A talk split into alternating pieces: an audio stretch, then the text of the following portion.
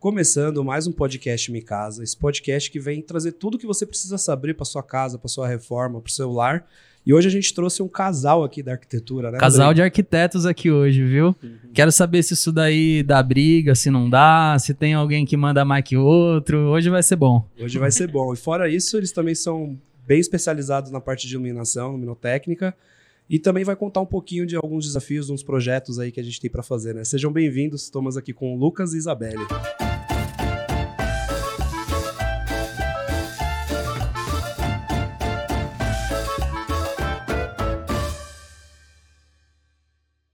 Obrigada, gente. Muito obrigado. Vou deixar ela começar falando, porque isso é o, é o, é o primordial do casamento. Para dar certo o casamento, empresa, tudo, deixa ela começar É falando um pouquinho sobre nós. Prazer, eu sou a Isabelle. É, nós temos um escritório de arquitetura e interiores. É, há oito anos nós estamos no mercado. É, na verdade, a Isa É mais tá tempo que o anos, casamento já? Mais Mas tempo que o casamento. casamento. Porque a Isa tá no mercado há oito anos. Aham. Eu entrei faz três, Quatro. quatro. É, eu já tô há quatro. Porque a pandemia deu uma, pande- uma bagunçada, na Bagunçada cabeça. no dia. E a mulher Uma- sempre vai para dizer qual que é o que a gente É, realmente a gente é, né? acha que tem o tempo que a gente sabe, ela sabe. Isso é, é, é normal, vocês sabem como é. A gente não seria ninguém sem elas, né? Fala a Com verdade. certeza. Isso sem dúvida nenhuma. Mas então, é, o, o escritório já, já existe há oito anos. A Isa vinha tocando o projeto sozinha. É, tinha equipe terceirizada, mas era só ela que tocava. E eu trabalhava em área totalmente distinta. assim, eu, traba- eu nunca trabalhei na área efetivamente. Só que sempre que tinha algum gap na agenda, tinha alguma. algum qualquer momento, eu sempre encontrava com a Isa, ah, amor, tô, tô livre agora, o que você tá fazendo? Ah, tô na obra, tô indo pra aí. E aí eu ia encontrar com ela, ficava um pouquinho, olhava e começou a, a pegar esse bichinho do. Mas você já era meio da área, assim? Sim, eu sou engenheiro. Eu sou engenheiro. Engenheiro ela- civil? Não, eu sou engenheiro de produção. Engenheiro de produção serve pra qualquer Serve pra coisa, qualquer né? coisa, eu também sou, então. É, é a beleza. melhor, é- é a melhor, é a melhor é, até por isso que eu trabalhei. Eu trabalhei na meu primeiro emprego foi na Merce- na Mercedes, então eu trabalhava em compras. Descobri que não é pra mim tudo. Aí na sequência, na sequência eu fui pra Buoni. A Buoni era uma empresa de gerenciamento de risco. E sabe aqueles caminhões? Esse veículo é monitorado via satélite. Eu trabalhava na empresa que monitorava. E Bem em produção, foi muito legal, mega responsabilidade. E aí, só que também nada a ver com a Mercedes. E na sequência eu fui convidado para trabalhar na Prudential, que é de seguro de vida. Sei, sei, já. Também não tem nada a ver com o trabalho anterior. Loucura total. E nada a ver com engenharia de produção, né? Não, nada. Mas isso que é o legal da engenharia de produção, você pode fazer tudo. Qualquer 100% coisa, né? e não tem e você tem é, a, a- abertura para tudo isso. É, aí hoje eu tô agora a gente está estudando, tô estudando para civil só para ter o só para ter o diploma mesmo para ser engenheiro Especializar mesmo, né? civil. Mas o que eu me vejo hoje no escritório, eu sou um gestor. Até que eu, eu comentei antes, um pouquinho antes a gente estava aqui no, no batendo um papo. E é isso. Ah, eu como engen- eu como gestor, eu faço muito mais da arquitetura um, um negócio para mim. Então eu sei que tem muitas oportunidades. Então hoje no meu escritório, a gente tem um escritório de arquitetura. Lá nós temos ah, engenheiros, arquitetos e designers. E eu sou, eu me vejo hoje muito como gestor. Eu faço toda essa essa compatibilização, essa Você não precisa ser um esse- bom arquiteto para ser um bom gestor. Você precisa Exato. ser um bom gestor, né? Exatamente. Ter pro empresa. arquiteto ele gerenciar melhor o escritório, ele tem que aprender a ser um bom gestor, porque é diferente de projetar. Gerenciar outras pessoas para projetar. né? É até um ponto fala- bom de não ser arquiteto, né? Uhum. É, Porque você não fica preso. Quando você se forma nisso, você acaba ficando meio preso, parece, né? Exatamente. E você, você não tem medo de fugir da caixa, porque você, você veio do nada. Eu saí da, da Prudential, que era seguro de vida, que não tinha nada a ver com isso, só que aí eu fui picado por esse, por esse bichinho da obra, porque a Isa, ela sempre viveu em obra. O, projeto, o escritório era, era ela com algumas pessoas terceirizadas, e eu ia lá, encontrava com ela, ajudava, fazia. E eu comecei a ver que planta começou a me interessar. Eu falava, nossa, amor, eu consigo dar uma sugestãozinha. E se a gente fizesse isso aqui? Não acha que não fica legal? E aí começou, começou. E a, e a Prudential é uma empresa sensacional de trabalhar, só que também que puxa muito. É uma empresa que, que eu achei que eu ia morrer até os 30 anos trabalhando lá. Então, eu, a gente entrou num consenso e falou, não, vou, vou ver o que eu vou fazer da vida. Aham. e aí ele quis desse- fazer obra. Você tem noção de como, como tem nexo isso. Nossa. E ele achou que vai- não vai morrer com 30. Tô com 29, ainda vamos descobrir. né? Tamo- tamo- tamo Falta nessa- um mês. Falta um mêsinho pra gente descobrir como vai ser essa história. Mas foi assim que eu acabei entrando no, no mercado. Mas eu nunca nem. E, e um detalhe importante também É, um pouco antes de eu conhecer a Isa, meu pai construiu uma casa. E aí eu acompanhei a casa inteira, foi uma construção bem legal. O, eu gostei muito do, do processo como foi tocado pelo arquiteto. O arquiteto da casa era sensacional, ele fez tudo assim, incrivelmente. Então, aquela hora eu, eu olhava e falava, nossa, que negócio legal. Mas eu tava na. Tava, eu acho que eu nem tinha começado a faculdade ainda. E meu pai queria que eu fizesse civil, queria, queria, queria. Aí eu falei, ah, pelo arquiteto ali, eu falei, pode ser. Eu era o, era o Fábio Morosino, não sei se vocês conhecem, mas é um é, baita arquiteto. É. E ele leva nas coisas assim, na perfeição. Quando começou a entrar na parte de obra, a gente perce... eu percebi que eu falei, nossa senhora, não quero E era uma casa grande, eu falei, não quero isso de jeito nenhum para minha Você vida. viu o tanto de problema que Não. o negócio podia dar. Era só problema e era só, sei lá, demoroso, demorado. Eu falei, nossa, eu não quero isso de jeito nenhum, assim, não, não dá. Eu Aham. não, não quero isso pra minha vida. Então, foi ali que eu falei, pai, esquece, eu vou pra produção e é isso, eu não vou pra civil de jeito Até da nenhum. arquitetura você largou mão por causa da obra, que você viu os É, problemas de obra. Era aquilo, eu falei, não quero isso de jeito nenhum. E aí, com a Isa, que veio de- anos depois, ah, que aí Seu destino tava na obra. tava na obra, a gente só, só não Você sabia. né? E Era só um negócio- sinalzinho assim Mas que foi posso- colocado, você negou, Dando, né? dando uma visão, um local onde você tem muito problema para resolver é onde tem oportunidade. É isso né? mesmo. Lá na Prudential já tá tudo muito resolvido, as Ah. coisas. E a né? gente aparece, aparece para resolver a vida da pessoa, mas é muito, é muito pronto as coisas. Você não tem que resolver nada. Você não tem Você- que rebolar, né? Pra chegar na solução. solução. A obra tem muito disso. E cada cliente é um novo desafio, é uma nova história de vida, tem outras coisas emocionais ligadas ali, né? Então, é, é cada, cada, cada, cada obra é uma história diferente, é um conto diferente ali, e você acaba se emocionando junto com a pessoa e conduzindo aquilo, é muito gostoso, né? Acho que é aí que tá a paixão na obra, né? Exatamente. E depois que, eu- que isso entrou em mim, foi um negócio que, que acabou. Assim, e hoje, e exatamente o que você falou, a- essa complexidade, eu, eu acho que eu, eu me defino hoje como resolu é, eu preciso resolver problema. A minha vida se resume a isso. E na obra. Tem é, de você- sobra Você isso daí, consegue viu, velho? resolver isso tranquilo. Tanto em projetos, às vezes, de, de buscar soluções dentro do projeto, Aham. quanto na, no dia a dia da obra mesmo. Isso ajuda e ajuda demais. Coisas parte, a engenharia de produção ajuda bastante. Com O certeza. Rodrigo que tá aqui, ele trabalha com marketing na GD, mas ele é engenheiro de produção também. Eu falo que ele é engenheiro de marketing. Não, muito, muito melhor que o marqueteiro. Ele, ele se formou, ficou cinco anos lá, entrou numa fábrica e falou: Puta, isso não é pra mim. e foi estudar marketing. É, foi a mesma coisa de você na Mercedes lá. Entrei É? numa indústria, pessoas mais criativas, assim, ver coisas muito processuais, muito começo, meio e fim. O negócio enjoa em questão de, É isso mesmo. tipo, duas semanas você já não aguenta mais olhar pra aquele negócio. E- Porque você pegou rápido, você pegou tudo que aconteceu. Você já entendeu o processo de ponta a ponta. Você fala, legal, e onde eu vou sair disso aqui? E você descobre que não tem. É, aquilo é Uhum. daquele jeito e é engessado. Você não tem É. moral numa empresa como a Mercedes É. pra mudar alguma coisa. Então, E eu falei pra ele que o que eu gosto no trabalho, assim, da que a gente tem, é que eu odeio fazer uma tarefa que tem começo, meio e fim. Que eu já sei qual que é o começo, o meio e o fim. Né? Ele fala isso pra mim toda hora. Puta, eu tenho um trabalho que eu já sei o começo, meio e fim. Que merda. E vai levar oito E horas. vai levar oito horas pra fazer. Então você já sofre todo o percurso, porque que é- já tá feito na sua cabeça, né? isso mesmo. O que é legal é você poder fazer sempre uma coisa nova e ter, encarar novos desafios, né?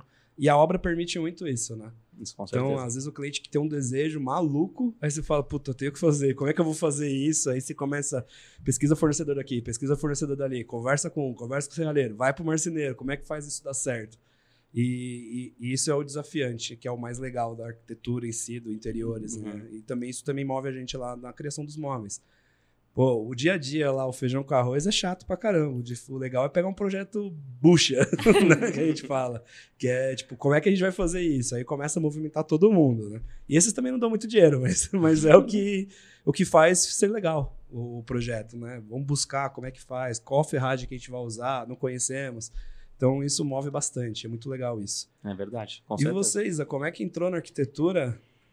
Eu, desde a faculdade, na escola, que eu fazer, fazer, fazer design de interiores. E aí, um belo dia, eu resolvi fazer arquitetura. Do nada, eu fui para a faculdade de arquitetura e eu não gostei muito da faculdade de arquitetura, porque eu não me via lá. Eu falava, eu não quero construir, eu não quero coisas grandes, eu quero fazer interiores. E aí, eu tranquei a faculdade de arquitetura no primeiro ano e mudei para interiores. E aí, foi onde eu me encontrei, eu fiquei apaixonada na área. Só que por uma ironia, hoje eu adoro fazer coisas grandes, eu adoro fazer construção. Foi até uma coisa recente que a gente entrou, que foi na, na parte de construção. Os clientes Uhum. vieram atrás da gente, gostaram dos nossos projetos. Falaram, não, a gente quer que vocês façam a construção. Foi bem no começo que o Lucas veio comigo. E aí a gente topou o desafio, já fizemos alguns e já vamos começar outros agora. E aí a gente faz o nosso foco que a gente ama é interiores, mas a construção também acabou Agora entrando. tá picando. a- Tem muito arquiteto, eu acho, né, que faz isso. Na verdade, não arquiteto, que a pessoa não chega a ser arquiteto, né? Mas que se sente interessado pela área, acaba indo pra arquitetura, tranca, muda de ideia e vai pra interiores. Porque se você for ver interiores, dá pra você fazer, meu, muita coisa. Tipo, tem a casa inteira da pessoa por dentro ainda pra você fazer. Então, você fala, pô, é, dependendo do seu gosto, né? Sim, e no interiores a gente consegue também mudar layout, mudar disposição, parede, essas coisas. Não é só chegar, colocar um tapete, um sofá, que tem muita gente que ainda pensa isso do designer de interiores. E não, o designer de interiores vai muito além. Ele realmente é a parte interna. Você pega uma casa, um apartamento vazio no contrapiso e a gente entra, muda a disposição, muda tudo. Então é uma área que eu sou completamente apaixonada e a arquitetura. Ela veio, ó, vamos lá tentar. E aí a gente Aham. foi, a gente tem uma equipe hoje no escritório que a gente tem, como o Lucas falou, arquiteto, engenheiro e designer, então a gente consegue atender todo mundo. É, eu até costumo brincar. Tem muito amigo nosso que fala assim: pô, mas você nem arquiteto é, como você fez essa casa? Como você fez? A gente fez, por exemplo, um, um complexo esportivo, que eu já vou falar um pouco mais a respeito daqui a pouco. É, são 5 mil metros quadrados. A gente fez a construção do zero. A gente, era um playball antigamente, a gente demoliu ele inteiro e fez do zero o, o nosso projeto. A gente fala, nossa, como assim? Você, é aquele negócio, você é engenheiro de produção, como que você chega. Não faz sentido. Só que, primeiro, tem o respaldo do- da minha equipe de- Uhum. interna que ajuda 100%. Segundo, fornecedor. Fornecedor, essa troca é Uhum. essencial. Você conversa, você resolve, você tem dúvida se dá para fazer, você descobre se dá. E você conversa com especialistas de cada área e você consegue chegar sempre no melhor. Por isso que eu acho que é legal também da produção. Você faz essa gestão das pessoas. Sim. E outra coisa que eu brinco com eles, eu falo assim: é, não necessariamente o dono da Uber tem carta de motorista. O cara, ele, ele não, não tem porquê. E é isso que a gente, que a gente conversa. Eu, eu- o que eu faço hoje, eu vejo a arquitetura como um, um negócio que dá para você abrir muito e ter muitas experiências diferentes dentro do mesmo nicho. Então, começou tudo com interiores pela Isa. É isso que eu ia perguntar. Começou tudo com interiores. Só interiores. Começou tudo com interiores. Aí, conta Foi um pouquinho um- do, do começo que eu não estava participando. Tava chegando. É, eu comecei a trabalhar em dois. Logo que eu me formei, eu falei, puxa, acho que eu não vou trabalhar na área. Eu tinha medo de ir pra área. E aí eu fui trabalhar com os meus pais. Meus pais trabalham com eventos, não tem nada a ver. E eu fui. E aí eu falei, eu amo isso, mas eu não me vejo. Não é isso que eu me vejo. Eu quero ir pra minha área. E eu fui, trabalhei em dois escritórios super legais, tive duas experiências maravilhosas. E aí, quando eu saí desse segundo escritório, eu fiquei em dúvida se eu ia procurar outro escritório, se eu não ia. E aí, meu irmão ia abrir um bar. E aí, eu falei, ah, quer que eu faça projeto? Eu faço! e aí, ele locou uma casa que tava horrorosa, era um galpão de carro. Ia ter que fazer, tudo. Aí, a gente fez mezanino, fiz tudo. E aí, eu falei, você quer? Eu faço pra você. Primeiro projetinho. Primeiro ah, projeto, pô. né? E aí ficou lindo esse bar, modéstia à parte. e aí começaram os clientes. Os clientes começaram a gostar do bar e me procurar. Mas começou a virar designer de bar. Aí... Não, aí foi uma parte Ela começou pelos bares. Eu comecei Pô, pelos bares. Diferente mesmo essa estratégia dela, né? Mas eu acho que quem tá começando, principalmente no meio, né? Começa assim mesmo. Começa fazendo pra um parente, pra um amigo, aí um vai um indicando, outro indicando. Quando você vê, você precisa de um escritório. E Exatamente. mais gente pra Mas- trabalhar, né? Exatamente. Aí foi a, a Rafa, que foi minha primeira cliente, a Rafa e o Pedro. Eles eram clientes do bar, gostaram, me contrataram pra fazer o apartamento deles. Que aí me indicaram pra um, que aí me indicaram pra outro, que aí foi outro cliente do Eles bar. eram clientes do bar Eles e eram- conheceram você por causa do Por projeto causa do do, bar. projeto É. do bar. Eles gostaram e aí souberam que fui eu que fiz. O meu cunhado também ele é bem comunicativo, então alguém foi elogiar e falar, nossa, que bar. Aí ele já, tipo, não, é Comercialzão, É, comercial. É. Não, aqui é da minha irmã, Meu que minha irmã, ela tem anos de experiência. Fala, não, não tem essa experiência, não, tem, tem nos outros. Mas, não, mas ainda assim. Tem anos de experiência, fez Tem. dezenas de bares. Vários. Incrível. Só eu tive uns 10. Mas isso é uma área boa pra se especializar, porque, pô, todo É. mundo precisa de um bar. É verdade. A gente já fez quantos bares? Já fez amor? quatro bares. Quatro bares. Só que, é, um nessa época, depois que eu entrei, a gente fez mais três bares. É. Bar é um negócio. eu- até que isso é uma coisa que a gente conversa bastante. o- a nossa paixão, que a gente ama fazer, é o residencial. Só que. Porque o residencial tem o apego do, do, do dono, do. Você, você consegue levar no coração da pessoa, que eu acho que isso que o mais, que mais toca na Não que o arquitetura. residencial, o comercial não leve, mas o comercial você tem que fazer uma coisa mais comercial. Tem que fazer uma coisa pro Uhum. público. E a gente é apaixonado no residencial, porque o residencial é, é realmente o sonho daquela pessoa, é o que ela quer. Ela vai chegar todo dia e falar: ai, nossa, é minha casa. É, a gente percebeu também que hoje em dia tem muita gente dando mais valor pro comercial também. E tem esse mesmo, esse mesmo empenho, essa mesma. Nossa, que- e, e faz sentido. Você tem que entrar num escritório que você se senta. Nossa, cheguei em casa. E porque você vai. Normalmente você passa mais tempo na sua, no, seu, no, seu, no seu Com- ambiente de certeza, trabalho do que no, do que na sua casa. É, então a gente hoje a gente busca muito isso. A gente prefere o residencial e por isso a gente faz comerciais tão bons.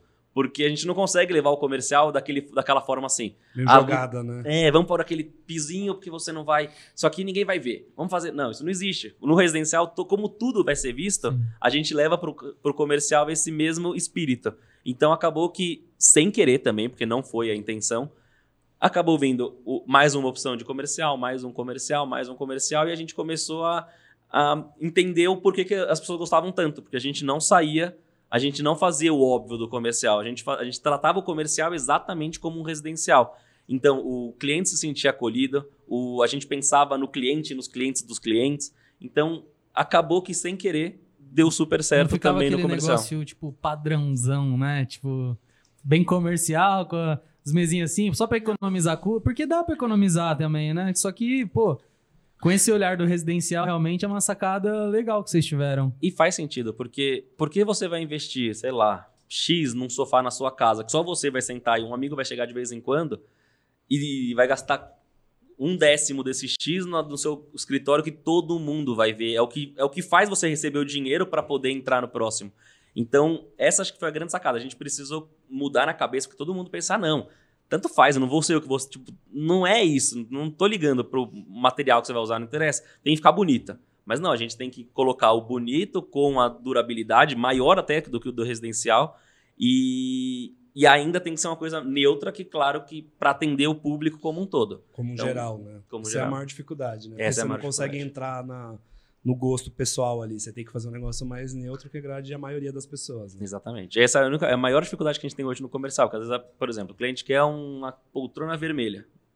No residencial, se ele quer, a gente vai pôr, porque ele precisa daquilo. Então a gente vai, se for necessário, a gente vai colocar. No comercial, se não tiver nada a ver com a marca dele, é, a gente tem que levar ele para isso. Eu sei que é a sua vontade, eu sei que é um negócio que você gosta, mas você concorda que pode ficar. tá, tá, então a gente conversa e eles realmente entendem que Sim. faz O sentido. desafio também do comercial é os prazos. né? tem que ser Nossa. meio doido para trabalhar no comercial, né? Sempre. É verdade. É É tudo de noite, vira à noite. É pra. Não, precisa pra quando? Não. Segunda-feira você tá aqui já? Pior que é assim mesmo. É assim. Até a arena que a gente construiu, que é essa arena que o Lucas falou esportiva, ela tem 5 metros, 5 mil 5 metros mil quadrados. metros quadrados. Então é uma casa, é um terreno. Então era de manhã, de tarde, de noite e de madrugada. Meu Deus. Foi Não, um lá foi 24 fluxo, horas. Foram Era 24 obra horas 24 e horas. tinha que ficar pronto para mês passado, mais ou menos assim, quando É eles sempre assim, né? gente. Sempre pra. Eu tô te contratando hoje, mas eu quero pronto no mês anterior. É, e foi uma loucura também, né? Foi Quanto tempo durou essa obra? Três meses. Três meses? E Até gente- que não foi. Não, Foi não foi construção. mágica. Porque, na verdade, três que vale nove. Mas construiu nesse construiu período? do zero. Eu posso depois mostrar. É, Caraca, era, era um playball, então era quadra de futebol. A gente demoliu tudo, terraplanou o terreno inteiro e construiu tudo. Lá hoje tem quatro quadras de tênis. Aí a gente fez tudo na- no padrão. É, é tudo padrão para campeonato mundial, assim. É, pé direito, tudo como tinha que ser feito. a iluminação. A iluminação, que é o meu, o meu xodó, tá tudo feito lá. a, o, três quadras de beach tênis lá na frente, e aí tem o espaço que é um, tem um bar e tem o espaço para evento. Então lá tá bombando assim, Nossa, muito. é um lugar perfeito, né? Tem É um tipo, lugar perfeito. beach tênis, você vai curtir, joga um negócio ali. Exatamente, é Um muito bar. Gostoso. uma cervejinha. Outro bar. É, É, e, outro o bar, e o bar Mais um ainda, bar. e o legal desse bar é que esse bar ele é focado em cerveja mesmo. Então lá não é uma cerveja que você vai chegar, você pode tomar Heineken, tem essa opção. Mas lá você tem, sei lá, Mas lá não é são- recomendado. Não, a gente tem É, porque a gente lá uma tem cinco torneiras de chopp, as com de torneira. Então lá o foco é muito esse, é para você sei lá, você, Onde é o endereço disso? É aqui do gente- lado, a gente é pertinho, é pertinho. E é legal isso porque você concorda? Até a gente, a gente conversava com os clientes, porque lá também a gente fez. É um, o público do tênis é um público de alto padrão. Então lá foi uma obra que a gente levou tudo também, a mesma forma do residencial. A gente levou tudo no alto padrão para lá dentro. Porque o- quem vai consumir aquele espaço é o alto padrão. Então a gente teve que fazer isso. É, O que, que veio de vantagem? No começo eles queriam matar a gente. porque Eles falaram, nossa, mas eu poderia comprar um piso 10 vezes mais barato. Mas Poderia, existe, mas não necessariamente é o que você precisa para atender o seu público. E essa é a nossa visão que a gente passa ao máximo para o cliente. Legal. E aí. Que é o posicionamento que ele precisa ter para o espaço. Até senão- pro empresário, você ajuda o cara, na verdade, Exato. né? Esse Porque é o grande. ele é uma economia, né, mas no fundo acaba sendo uma economia burra. Uhum, uhum. Essa é a grande sacada do negócio como um todo. E aí o que é legal do- do- desse complexo, porque, por exemplo, até eu falo com a eu falo com todo mundo que vai lá, que foi uma forma de convencimento. O que, que é mais legal? Você vai pegar você e sua esposa, vai sair para jantar. Um restaurante convencional que você vai sentar e vai conversar e só isso. Ou você vai para arena. A arena- a arena é legal que a arena tem vida. A arena, você chega lá, você senta numa mesa. Não sei se é o melhor, a melhor cerveja, a melhor comida, a melhor tudo, mas tem um ambiente Tipo um sensacional. clube, né? Você se sente num clube. Você, você tá sentado ali com a sua esposa, você tá rindo da pessoa que tá jogando a primeira vez futebol, beach tênis. E é legal, porque você, e você se desafia, você fala, pô, a próxima vez eu vou vir pra tentar esse esporte. Porque olha aquela pessoa, saca- sabe? Aquele negócio que é muito mais legal do que simplesmente um restaurante e, e viver aquilo. Então, foi um É, que projeto as que pessoas ficou não dão muito valor bom. nas experiências, né? Quanto mais Não. experiência o local tem. Isso então tá faz. tendo muitos esses lugares hoje que você tem várias coisas num lugar só, né? Isso é E a verdade. pandemia, as pessoas querem coisas ao ar livre. Então, a- as quadras de tênis são quadras de saibro, então elas são cobertas. E as quadras de beach, elas são abertas. E São Paulo, o beach tênis, acho que ficou uma coisa muito forte. Nossa, porque, muito, velho. Né? Porque é o refúgio. Você Eu- tem areia, é uma praia. A gente fica brincando que o Big Tênis é a nova paleta mexicana. É, a nova barbearia. Crossfit. paleta Barbearia mexicana, crossfit. Eu fico pensando o que, que fizeram com tanto food truck que eu não via mais. É por aí. verdade. Eu não sei onde É foi os parar mesmos também, não. criadores. Aonde, aonde tá as combis? Aonde estão? Tomara que não seja, porque a gente já vai construir outra. Já, tá, a gente já tá mais. Já, tá em constru... já tá, começou a construção Não, de mais é, um. Sempre tem algumas coisas que bombam, né? E do nada você vê abrindo, tipo, a gente beach tênis. Tá abrindo quadra de beach tênis pra todo lado Pra agora. todo Mas lado. aqui no Brasil também já, o negócio já é propício, né? Não, o pessoal já gosta é- de praia, gosta de areia, É. gosta de Não, mas em uma São É o que Paulo, faltava. balsinha. O que pessoal no em Rio consegue jogar ali na praia, né? Agora em São Paulo você vai fazer como, né? Tem que É ter uma quadrinha assim, né? E a quadra é legal que é uma coisa diferente. Então você vê a areia e vão as crianças lá, vão brincar. É, e Lá no bar, no restaurante que tem lá na arena, o pessoal sente isso, que tá fora, que não é só uma coisa fechada, que a pandemia eu acho que trouxe muito disso. Isso. É, e uma coisa interessante disso da, da, da Arena, que até o, a gente, é, só para vocês entenderem um pouco, nós somos sócios da Arena também. Então a gente entrou como inicialmente como projeto, a gente começou a conversar com o pessoal, a gente entendeu um pouco mais de negócio, a gente falou, putz, por isso que eu falo também do empreendedorismo. Eu acho que Empreendedorismo. você com a arquitetura, você consegue abrir muitas oportunidades de, de outras frentes. E a Arena foi uma dessas frentes. Foi uma obra que tomou muito. A gente fechou o nosso escritório, entre aspas, por um, por um período que a gente não conseguia pegar cliente, porque era 24 horas, todo mundo do escritório inteiro dedicado para conseguir em três meses fazer uma obra dessa magnitude. Uhum. Mas, primeiro, a experiência do escritório foi um absurdo. Segundo, você vê também como dono, você sente como dono, então você convence todos como dono. Então foi muito bom isso pra gente ter entrado, como a gente tem entrado de parceiro, de, de sócio.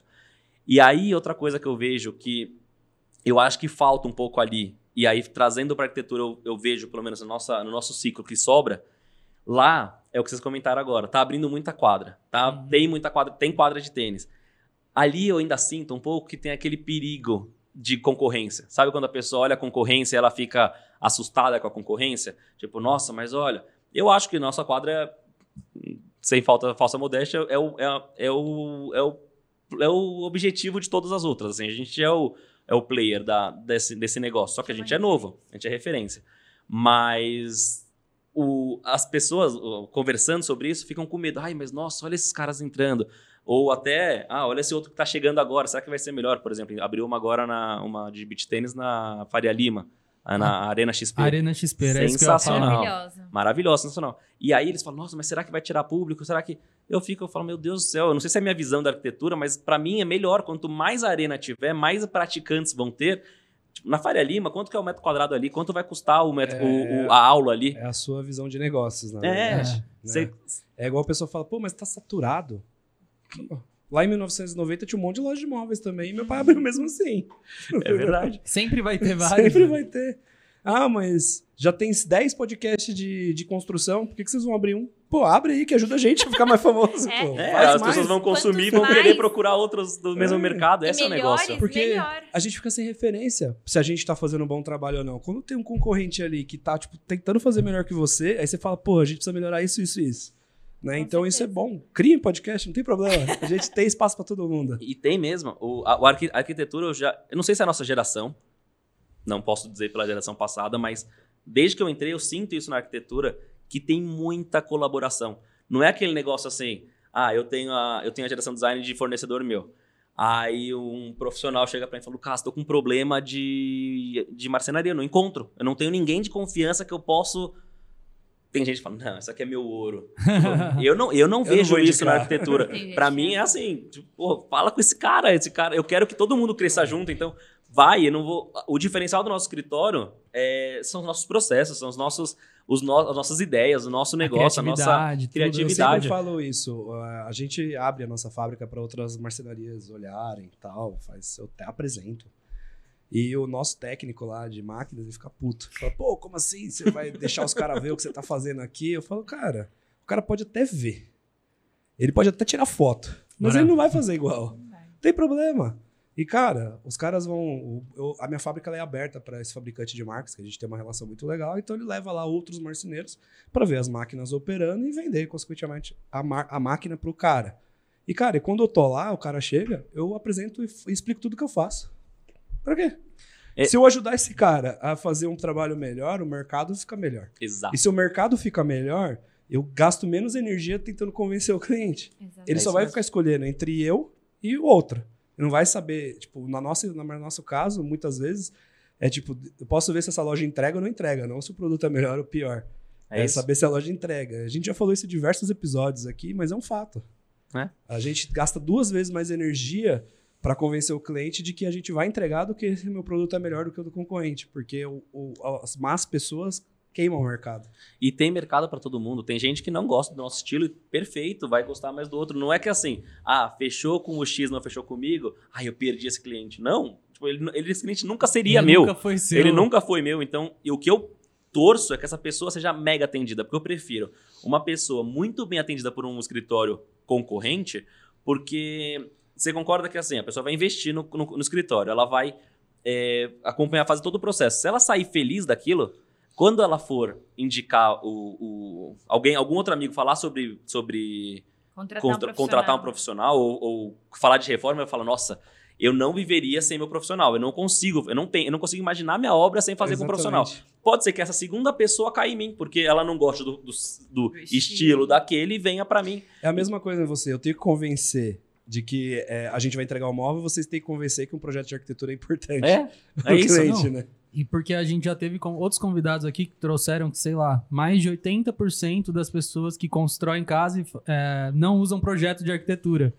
E aí os, os escritórios ficam concorrendo entre os X% que fazem, ao invés de pegar o restante das pessoas que ainda acham que não é e necessário. conscientizar, trazer. Porque isso é uma coisa que eu sempre falo pra todos os clientes. A gente fala assim, ah, é cara, o cara é relativo, porque eu provo, no, no decorrer da obra, eu sempre provo pra todos os nossos clientes que ele economizou no final das contas. Ele nunca gastou com a gente, porque no D0 você já sai, porque não tem retrabalho, não tem. São vários aspectos que a gente consegue é, fazer uma vez só, fazer inteligente e fazer do jeito que ele sonhou. Foi o que a gente estava conversando. O projeto é importante para isso. O projeto você pode errar, pode errar, pode errar. Até o cliente falar: Meu Deus do céu, é isso. Agora imagina ele que não tem a noção disso, ele começa a executar e fala: Ai, nossa, tá ficando É que, horrível na isso. verdade, E refaz o- tudo.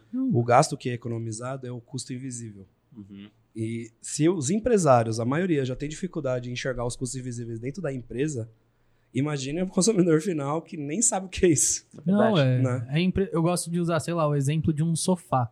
Tipo, se você escolher o sofá errado, você já foi, tipo, 4 mil reais, 3 mil É. reais, tipo, e um arrependimento profundo que vai ficar em você. Que você vai sentar naquele sofá todo, Todo dia, dia. É por um puta tempo, e aí se você comprar outro, já. Prejuízo já foi. E só que é o exemplo do sofá que serve pra qualquer coisa da casa. E aí você tem que tomar todas essas decisões, garantir que você não vai se arrepender delas e que vai ficar bom. tipo, a chance de dar merda é muito grande. E quem É assiste o. Mikasa já não faz mais projetos sozinho, né?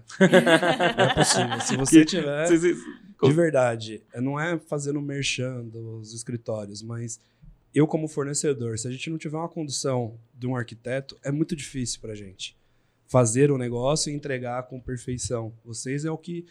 Vocês, vocês são tipo a aranha com oito patas e vai puxando os fornecedores para seguir todos na mesma direção. Quando não tem isso, é uma briga danada entre os fornecedores. Sim.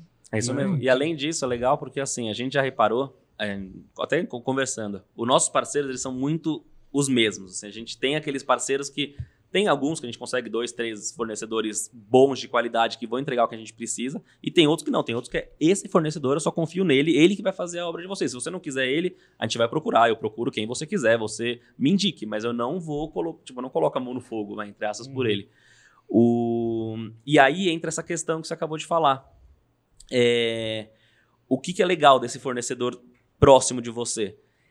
Ele chega pra mim e fala assim: Eu já sei como o Lucas trabalha, eu já sei como ele vai me cobrar, o que, que ele tá esperando no final. Eu vou cobrar mais barato do projeto dele. Ele cobra, às vezes, menos do meu projeto do que a pessoa ir pro o direto cliente final para falar com ele, por exemplo, civil.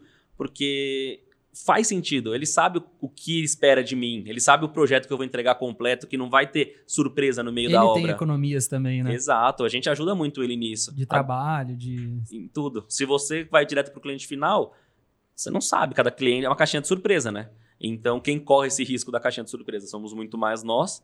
E o fornecedor acaba melhorando o preço. Então, automaticamente, o preço, todo o valor investido no projeto, em acompanhamento, some. Ele, ele, o cliente sai num, num lucro absurdo por trazer um profissional e fora a dor de cabeça. Mesmo se empatasse, ou até se, se fosse mais caro mesmo com um profissional, a dor de cabeça que você não tem ao ter um profissional já pagaria todas as contas. Ainda você conseguir ganhar dinheiro é, é o melhor dos mundos. E a gente tem trazido também diversos arquitetos aqui no programa que são referências, e a gente tem visto, por exemplo, a Bruna Miranda, que é uma arquiteta que a gente já trouxe aqui.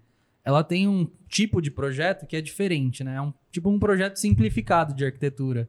Então, hoje em dia, já está começando a surgir, né? Igual você falou, produtos em torno da arquitetura, né? Que tem projeto que custa 20 mil, tem projeto que custa 100 mil, 200 mil, mas tem gente já pensando também em formas de fazer projeto de 2 mil, de 3 mil, dependendo... E, e o pessoal de alguns escritórios julga, fala, pô, você tá tomando meu mercado com projeto Não, é simplificado. público. Isso não é projeto.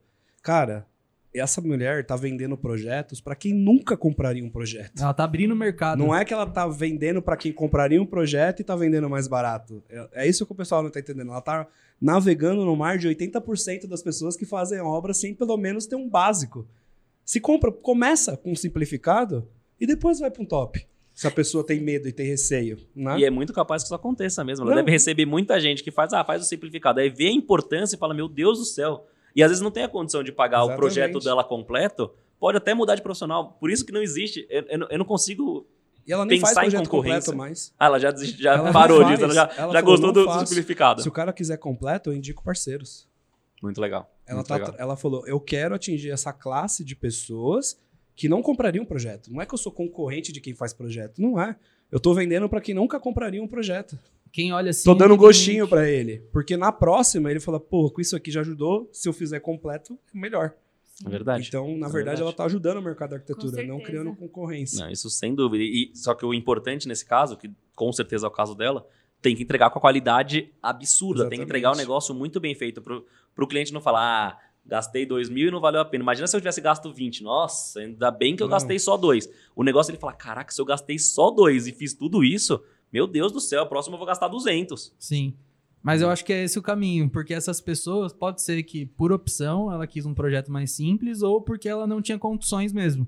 Mas se ela vier a ter condições num futuro, numa próxima casa, as chances são de que ela vai contratar e talvez até um completo. Com certeza. Porque ela já viu os benefícios de, meu, gastar 2 mil, 3 mil e já ter um projeto assim. E, Tem e ela, e ela vai pegar esse projeto e vai tocar sozinha. E ela vai sentir na pele as Exato. dificuldades, mesmo com o projeto na mão. Com o projeto na mão, sem um profissional, já é difícil. É mesmo com o mesmo. projeto completo na mão, só do cliente, ele não entende. Não. É, já é E- difícil. E ele é muito. O que eu vejo muito no mercado é que ele é muito. Não é enganado, mas ele é muito engambelado pelo. Às vezes, assim, eu faço coisas no projeto, eu gosto muito de inventar. Daqui a pouco a gente vai falar de um projeto que a gente fez junto. E eu gosto muito de inventar, de fazer coisa diferente. Só que para muitos fornecedores é mais difícil. Para a pessoa que vai executar lá na ponta, ele fala assim: nossa, por que, que o Lucas está fazendo essa volta toda sendo que eu posso fazer isso? Só que tem uma lógica por trás daquilo. É, se eu entrego o projeto na mão da, de uma pessoa que não entende, é, o cara vai chegar lá na ponta e falar assim: não, ao invés de fazer isso aqui tudo, que você vai custar 10, eu faço isso aqui reto, custa 5. Fala, nossa, por que, que o Lucas fez isso? E vai para o 5. Só que, na verdade, perde todo o conceito daquilo que a gente poderia ter falado. Então, é muito legal a proposta, eu acho que realmente traz, mas é uma primeira ferramenta. A pessoa vai pegar o gostinho, o uhum. próximo ela já não faz sem aquilo. Só que ela fala assim, calma aí, se eu der mais um upgradezinho e fizer mais isso com mais aquilo. E se eu fizer, aí é isso, é uma construção que ele vai indicando para os amigos, para as outras pessoas, que sempre vai chegar no, isso, no, nos nossos Isso é uma dificuldade nossa, você comentou ali agora, porque assim, o cliente veio com o projeto do arquiteto para a gente e para outras marcenarias em si, e fala, pô, mas é o mesmo projeto, por que, que o seu tá mais caro, tá mais barato? Por quê? É o mesmo projeto. E muitos não pensam que às vezes o cara nem entendeu aquele, aquele projeto para dar o orçamento correto. É verdade. Né? A gente costuma questionar muito o arquiteto, mas por que, que você pensou nisso? O que, que é acessório que é? Né? Por que, que é curvo? Dá para ser reto? Né? Uhum. Nesse caso? Não, tem que ser assim, assim, assado tal. Beleza. E aí, a gente, como eu falei, lá na GD a gente tem um software específico que calcula peça a peça. Então, se o meu orçamento é o que tá, para mim, né, modéstia à parte, é o que tá certo. O do cara, não sei. Não sei se ele entendeu o projeto, se ele usou software, se ele calculou metro quadrado. metro quadrado pode ficar muito barato e pode ficar muito caro o projeto. É verdade. É variável né? Não é calculado outras coisas dentro da empresa. O nosso é feito num software. Então, se o meu tá nesse custo, ele gasta a mesma coisa para fazer que eu. Eu acho um absurdo cobrar por metro quadrado. Não, em tudo, em tudo, na verdade. É, não faz sentido. Não faz nenhum não, sentido. Não faz sentido, porque às vezes o cara pega um trampo ultra trabalhoso, cobra lá o preço, e aí some porque viu que tomou prejuízo. É verdade. Né? Sendo verdade. que você tem que considerar dentro de um projeto, sim, o material é importante, e aí você tem que analisar o tempo de mão de obra e analisar seus custos fixos para entregar aquilo. A gente sempre fala para os nossos clientes que milagre não existe, não é possível a mesma coisa um custar 10 e outro custar 100, não vai rodar igual. E aí a gente fala sempre muito da compatibilização de orçamento, que isso é extremamente importante, que a gente faz isso, a gente faz o projeto, aí a gente faz todo o gerenciamento da obra, e eu acho que um dos principais é a compatibilização de orçamento, porque às vezes os clientes, ah, tenho um fornecedor para indicar. Vocês orçam? Claro, a gente orça com todos. Mas a gente prefere que nós façamos o orçamento, não o cliente faça o orçamento com o fornecedor dele, nós com nós, porque vai dar errado. Ele talvez não entenda alguma coisa, ou entenda alguma coisa errada, fique super mais caro, ou fique super mais barato. E, e, e vou falar um negócio que existe no mercado. LA, cobra o preço aí, depois que fechar a gente vê como é que vai ser feito. Uhum. E aí enche, né? enche de aditivo depois. Depois enche de aditivo. Não né? existe aditivo no nosso escritório, não pode existir. Se não mudou nada, não faz sentido ter aditivo. Exatamente. Mas beleza, cada mar... tem marcenaria. Eu não estou falando da marcenaria em geral, tá? Existe muita marcenaria muito Séria, boa. lógico. A gente já até trouxe marceneiros aqui. Falamos de marcenaria esse tempo atrás com até um cara que ele treina marcenaria, gestão de marcenaria. Legal. E a gente apontou, tem que apontar. O mercado também precisa melhorar. É Os marceneiros precisam evoluir. Tem mercado da GD e tem mercado para todo mundo. Com né? certeza. E se o marceneiro entrega melhor, o cliente quer fazer o móvel, né? Então sempre vai aparecer novas pessoas, que seja para ele, que seja para a gente. E agora, voltando um pouquinho, a gente falou lá no começo que a gente ia falar um pouquinho de iluminação, né? A gente foi, foi, foi, foi. o pessoal que está escutando até agora falou, pô, que hora que eles vão falar de tá iluminação? Um drift na curva aqui, Quase que não volta mais. Você falou que tava no seu escritório, vocês estavam querendo destinar uma, uma área exclusiva para iluminação, porque vocês se apaixonaram por aquilo, e, ter, e é um diferencial grande do escritório de vocês, né? Conta um pouquinho pra gente aí. Isso é uma coisa muito louca, assim. Isso é uma paixão que veio recente, também na pandemia. O, eu era a gente, eu era muito contente com nossas disposições, com o nosso layout, com nossas decorações, cores, tudo que a gente colocava, eu era muito feliz. Iluminação era muito básico. Era sempre spotzinho, spotzinho, spotzinho, spotzinho, spotzinho, de vez em quando um pendente e um lustre. Mas assim, era. E aquele negócio, ah, é, tudo simétricozinho, e era isso que a gente conseguia fazer. A gente não conseguia passar da, desse ponto. E incomodava. A gente falava, nossa, dá para melhorar. O que, que que, que acontece? E aí, a importância da rede social. Tem um, tem um, um rapaz chamado Valdir Júnior. É, é, Valdir Júnior. Ele é um absurdo. E aí eu comecei a seguir ele no Instagram E ele começou a dar uma dica e falava: Nossa, isso aqui no meu projeto ia ficar legal. Aí ele dava outro negócio. Aí eu comecei, assim, ele já era meu favoritado no, no, YouTube, Ele é- no Instagram e eu assistia tudo que ele postava. Inclusive tá convidado, viu? Fica à vontade. Esse dia, se vier, eu quero estar aqui também pra ajudar na entrevista, por favor. Não, cara, ele é muito bom. Ele é muito bom mesmo. É, e ele, ele- a, gente, a gente brinca que é um divo acessível, porque toda vez que eu faço um projeto, eu posto com, com a hashtag dele, tudo, ele sempre responde, ele dá, come- faz comentário. Ah, Lucas, você já pensou nisso aqui, se você fizesse assim? Não, Eu falei, ele é demais, ele é demais, ele é muito legal. né? Eu não conhecia ele, é eu não conhecia ele pessoalmente, eu fui, eu fui só pela internet. E aí ele tinha um curso que ele falava que ele ia abrir, tinha um curso que ele falava que ia abrir. Aí eu me deixei tipo, escrito e falei, não interessa, não, não importa quanto vai custar. O dia que esse curso abrir, eu quero fazer para entender o que que ele o que que tem, né? Que, como que é isso?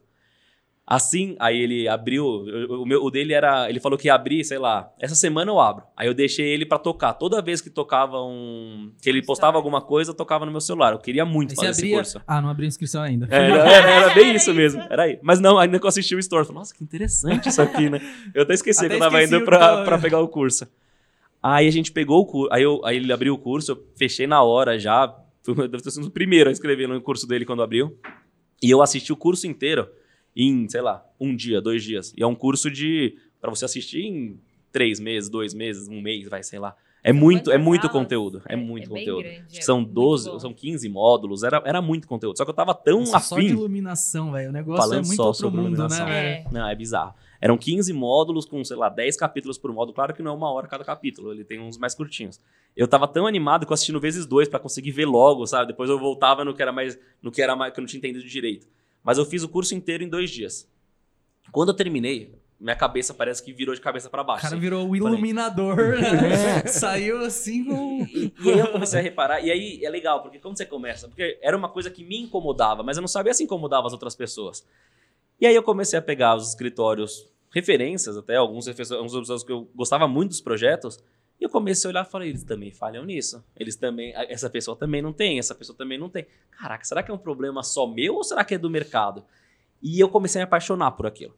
E aí eu comecei colocando um perfilzinho no cliente, que é meio receio, porque também é uma coisa que isso é importante. Um projeto sem Lightning Design vai custar 5 mil. Um projeto com Lightning Design vai para 20. E eu falava, meu, a primeira vez que eu fui apresentar um projeto que foi inteiro, Isso ele tá falando de material. é, material de, de spot, de trilha, essas coisas.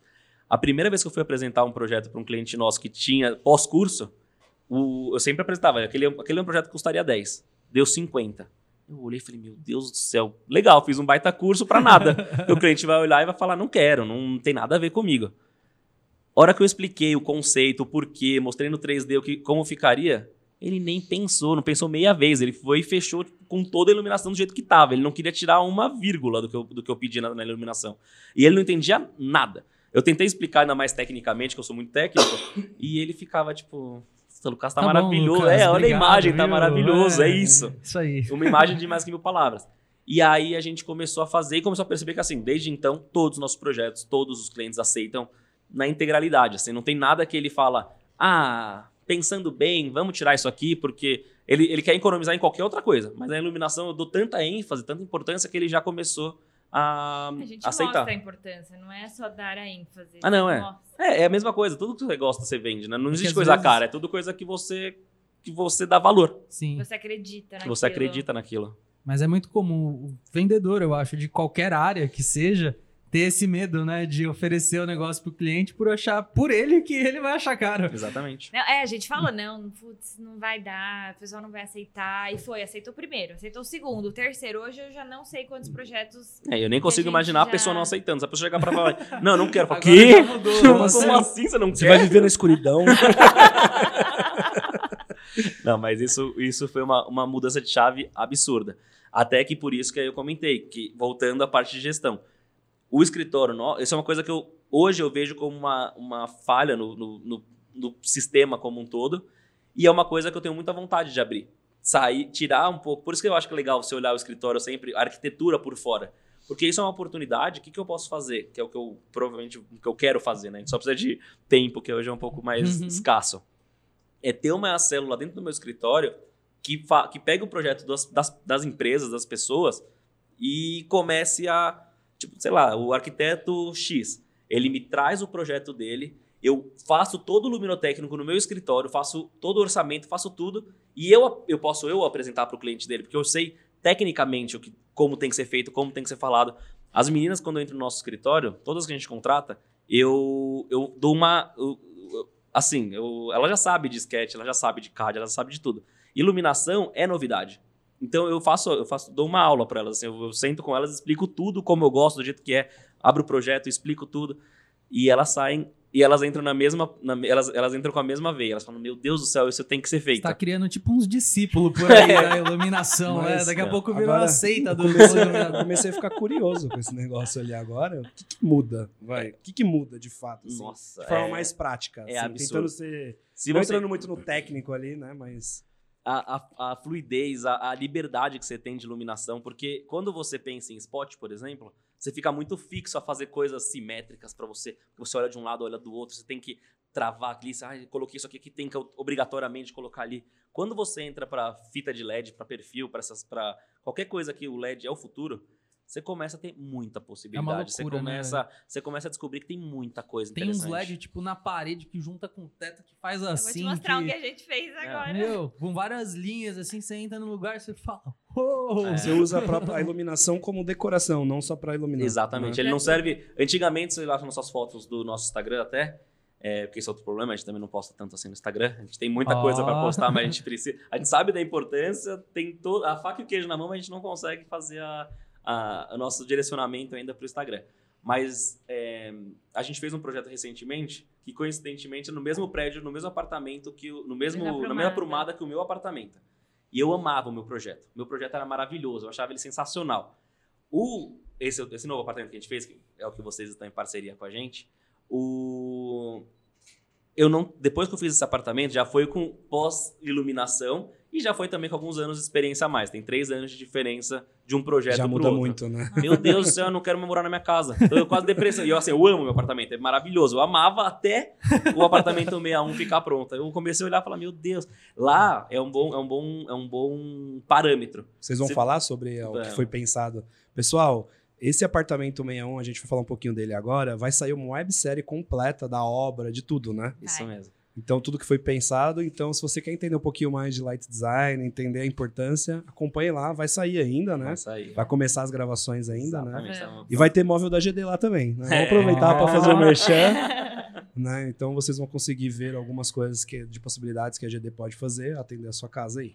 E só um detalhe, aproveitando que eu- ele puxou o merchan, eu vou trazer daqui também. Vale a pena, porque eu sou muito chato na criação. E eu fiz umas coisas lá que tava complexo para dar certo. E eles fizeram, me escutaram, quiseram entender e aplicaram na vírgula exatamente o que eu precisava. Até tem uma hora que eu já tava, eu já não queria mais. Falei, não, tá bom, vamos fazer assim mesmo. Não, mas não tá do jeito que você quer, vamos, vamos chegar no, no jeito que você A quer. Falei, o "Tá nosso, bom, time, então o nosso embora." time é chato com detalhes. Isso Não. A gente fica. É o nosso defeito. Defeito bom. tô brincando. Ô, mas esse foi o melhor merchan que a gente já teve até hoje. Não, mas foi muito legal mesmo, é de, é de coração, é verdade, é o que aconteceu na obra. E, e aí, nesse, nesse 161, como eu moro no mesmo, na mesma prumada, no mesmo prédio, a gente tá. Vai vai dar um spoiler aqui, né, de como vai ser. Mas a gente tá pensando em fazer isso, em mostrar a diferença de, do A pro B. Porque. E é bom que eu não. Você eu vai mostro, usar o seu Eu mostro exemplo? pro meu, porque o meu não deixa o cliente exemplo chateado. Deixa eu Pode falar- falar mal da nossa casa. Deixa eu falar. bem. Deixa eu falar o que é certo e o que é errado aqui. É, porque é isso, a experiência traz novas perspectivas e a iluminação, lá vocês vão ver, vai matar viu- toda essa A gente não curiosidade. viu tudo ainda, mas a gente viu alguns spoilers de um pessoal que foi na obra, das É. fotos pra gente ver, né?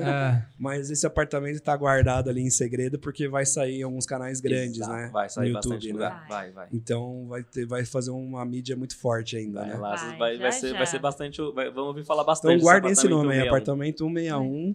Vai sair aí no- nos próximos Pode falar meses, já né? onde vai sair? Ah, eu não. é, isso aí é muito com a, com a Priscila, que é a responsável pelo marketing. Isso aí. Eu, eu, eu, eu, eu foco mais no, no escritório, em quando as coisas vão acontecer e faço a gravação. Aí ela fica pra. Ela e a assessoria de imprensa que elas que ajudam no, a- na divulgação. Mas eu sei que tá, tá um time pesado. Só sei- só, eu só sei disso. E tem boas marcas lá trabalhando Tem em muita conjunto. marca boa. Tem muita marcas. marca boa. Então, A ma- isso- todas, né? Acho que ali foi tudo selecionado a dedo, assim. Que, que, quem que a gente queria trabalhar de verdade, quem que faz sentido com o projeto. Não adianta o- é, uma- trazer uma marca para dentro só para ela só pela parceria, sendo que ela não vai trazer nada de benefício pro projeto. Então lá foi tudo escolhido a dedo e ficou sensacional. O Obrigado por ter ficou- escolhido a gente. E, cara, entrando um pouquinho mais em detalhes aí de, da iluminação em si, né? Então você falou que a iluminação é mais. Vocês pensam não mais nela só como para iluminar o ambiente com os spots, mas vocês pensam um pouco na decoração. Né? Conta pouco mais o pessoal entender de o que, que vocês fazem nesse projeto. Só sei que lá a gente vai mostrar um pouco mais na prática, mas o pessoal entender a real que você falou, puta, eu chego pro cliente e convenço. Convence o pessoal aí por que, que é importante fazer isso. É, e como Conta que você- detalhes? Como um que é mais. justificar para o cliente que ele, ah, ele tá comprando o projeto de arquitetura e ele tem que pagar, sei lá, X a mais para ter um projeto de luz. Ele fala, porra, mas a luz não tá inclusa no projeto, eu vou viver no escuro. tipo, como que é isso Não. pro cliente até? No nosso, os nossos clientes, o projeto de iluminação está incluso. É. Ele faz parte do nosso Do escopo. do né? escopo do nosso processo. Mas desse jeito, escritório. assim, no Desse método jeito. do Valdir, Do tudo método certinho. Valdir Júnior. Júnior, É. nosso escritório tem. O que fica mais caro é o material, porque com o spot que ele gastaria 5 mil, Hum. com o material, Ah, porque entendi. assim, Entendi. o- a gente trabalha numa coisa que o Lucas odeia, é a fita de LED de bolinha. Aquela Eu que você vê odeio a isso, bolinha. velho. Não, quando você dá pra ver Então, a... é, Nossa. O Lucas especifica tudo, tudo que dá pra especificar, ele especifica. A gente monta, a gente tem, é, tem projeto do quadro de energia, porque a gente posiciona como vão ficar as fontes, porque a gente não coloca a fonte, por exemplo, no forro de gesso. Ah, precisou trocar? Vai lá, tira o spot, Deus me livre. Não, a gente já tem um projeto de quadro de iluminação, então o Lucas vai falar isso melhor, mas é tudo muito bem pensado desde o começo Pra ficar tudo certinho. Precisar de uma manutenção? Tá lá, tá fácil. É pra gente, é, é justamente isso que a gente quer levar pro público, explicar qual que é a importância, por que, Tá. que é vantajoso, de fato, Ah. ele fazer isso. Para começar, como que funciona? É, O LED tem um inconveniente, que são as fontes. Porque o, o LED ele não é 110 volts, ele é 12, ele é 12 ou 24 volts. A Sim. maioria. Existem de 110 ou 220, mas eu não gosto de trabalhar eu, eu- e experiência própria ele queima mais rápido, ele tem... Ele, com todos os usos que nós fizemos, e também porque o Valdir indica, é o 12 volts e o 24 que funciona. E aí tem um inconveniente. A energia que chega na nossa casa é 110 ou 220.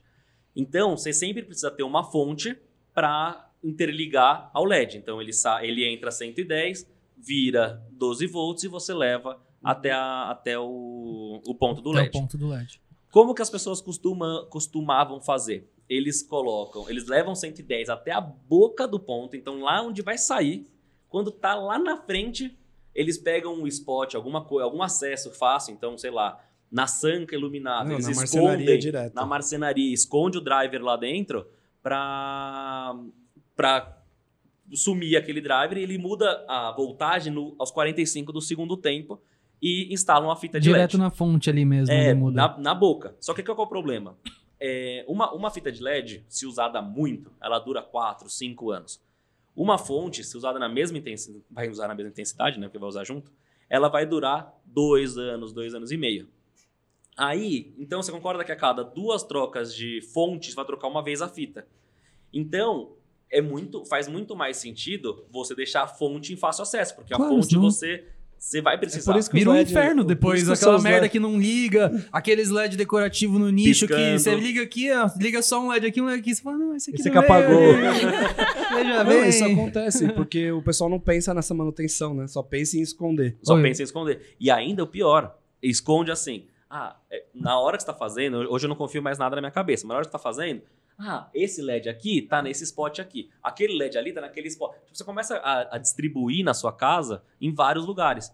E qual é o problema? Queimou. Hum, onde tá esse. Onde tá essa fonte? Aí você lá, vai lá você abrindo todos os spots pra achar. Aí você tira, você tirou o errado. Aí você acha Começa a outro. virar uma gambiarra maluca. não existe. O não projeto existe. de light não está envolvido só na parte estética da iluminação. Não, só isso. Toda é a parte, toda técnica, e como construir ela para ficar de fácil manutenção pós isso. É, né? Eu, como sou engenheiro, eu gosto muito da parte técnica, assim. Até que, por exemplo, tem vezes que o cliente fala assim, que fala assim, aqui vai ser um pendente. Ai, qual pendente você pensou? Não, no pensei que vai ser um pendente. pendente. Não, aqui tem que ser um pendente com um pendente que vai ficar maravilhoso, mas sei lá qual Aham. que vai ficar bom. Aí você tem que conversar lá no escritório com a Isa, com as meninas, porque Aham. não sei, vai ser um pendente que vai ficar maravilhoso. Tem que ser pendente, mas não sei exatamente o modelo que vai ser esse pendente aí. Mas toda a iluminação técnica a gente faz. Então, o que, que a gente costuma fazer para solucionar esse problema? É, a gente coloca um quadro de fontes. Então, nesse quadro de fontes, o que, que a gente costuma colocar ali? Toda a parte de automação, porque isso é uma coisa que tá até no APU61 existe. Ele é um quadro de automação. Então, você, tudo que você vai acender, tudo, desde o ar-condicionado, elétrico, toda a parte de iluminação, tudo que você precisa, tá também naquele quadro. Porque também, se der problema, a gente está tudo. Ou vai ser o, o aparelho da automação, ou vai ser o, o, a fonte. Dificilmente o que deu problema foi o LED de verdade. Porque o LED você precisa chamar alguém especialista para trocar, porque o cara tem que subir nas escadas, tirar, desfazer a fiação, fazer de novo. O, o driver, claro que não é indicado a pessoa que está em casa fazer, mas se a pessoa tiver um pouco mais de Mas é conhecimento, bem simples. ela consegue. Por que, que ela vai fazer? Desparafusar? Ela vai ver. Queimou o circuito 108. Aí você vai olhar o projeto. Ah, queimou isso aqui. Ah, é o circuito 108. Circuito 108. Aí você olha o quadro. Ah, o circuito 108 é a sexta fonte.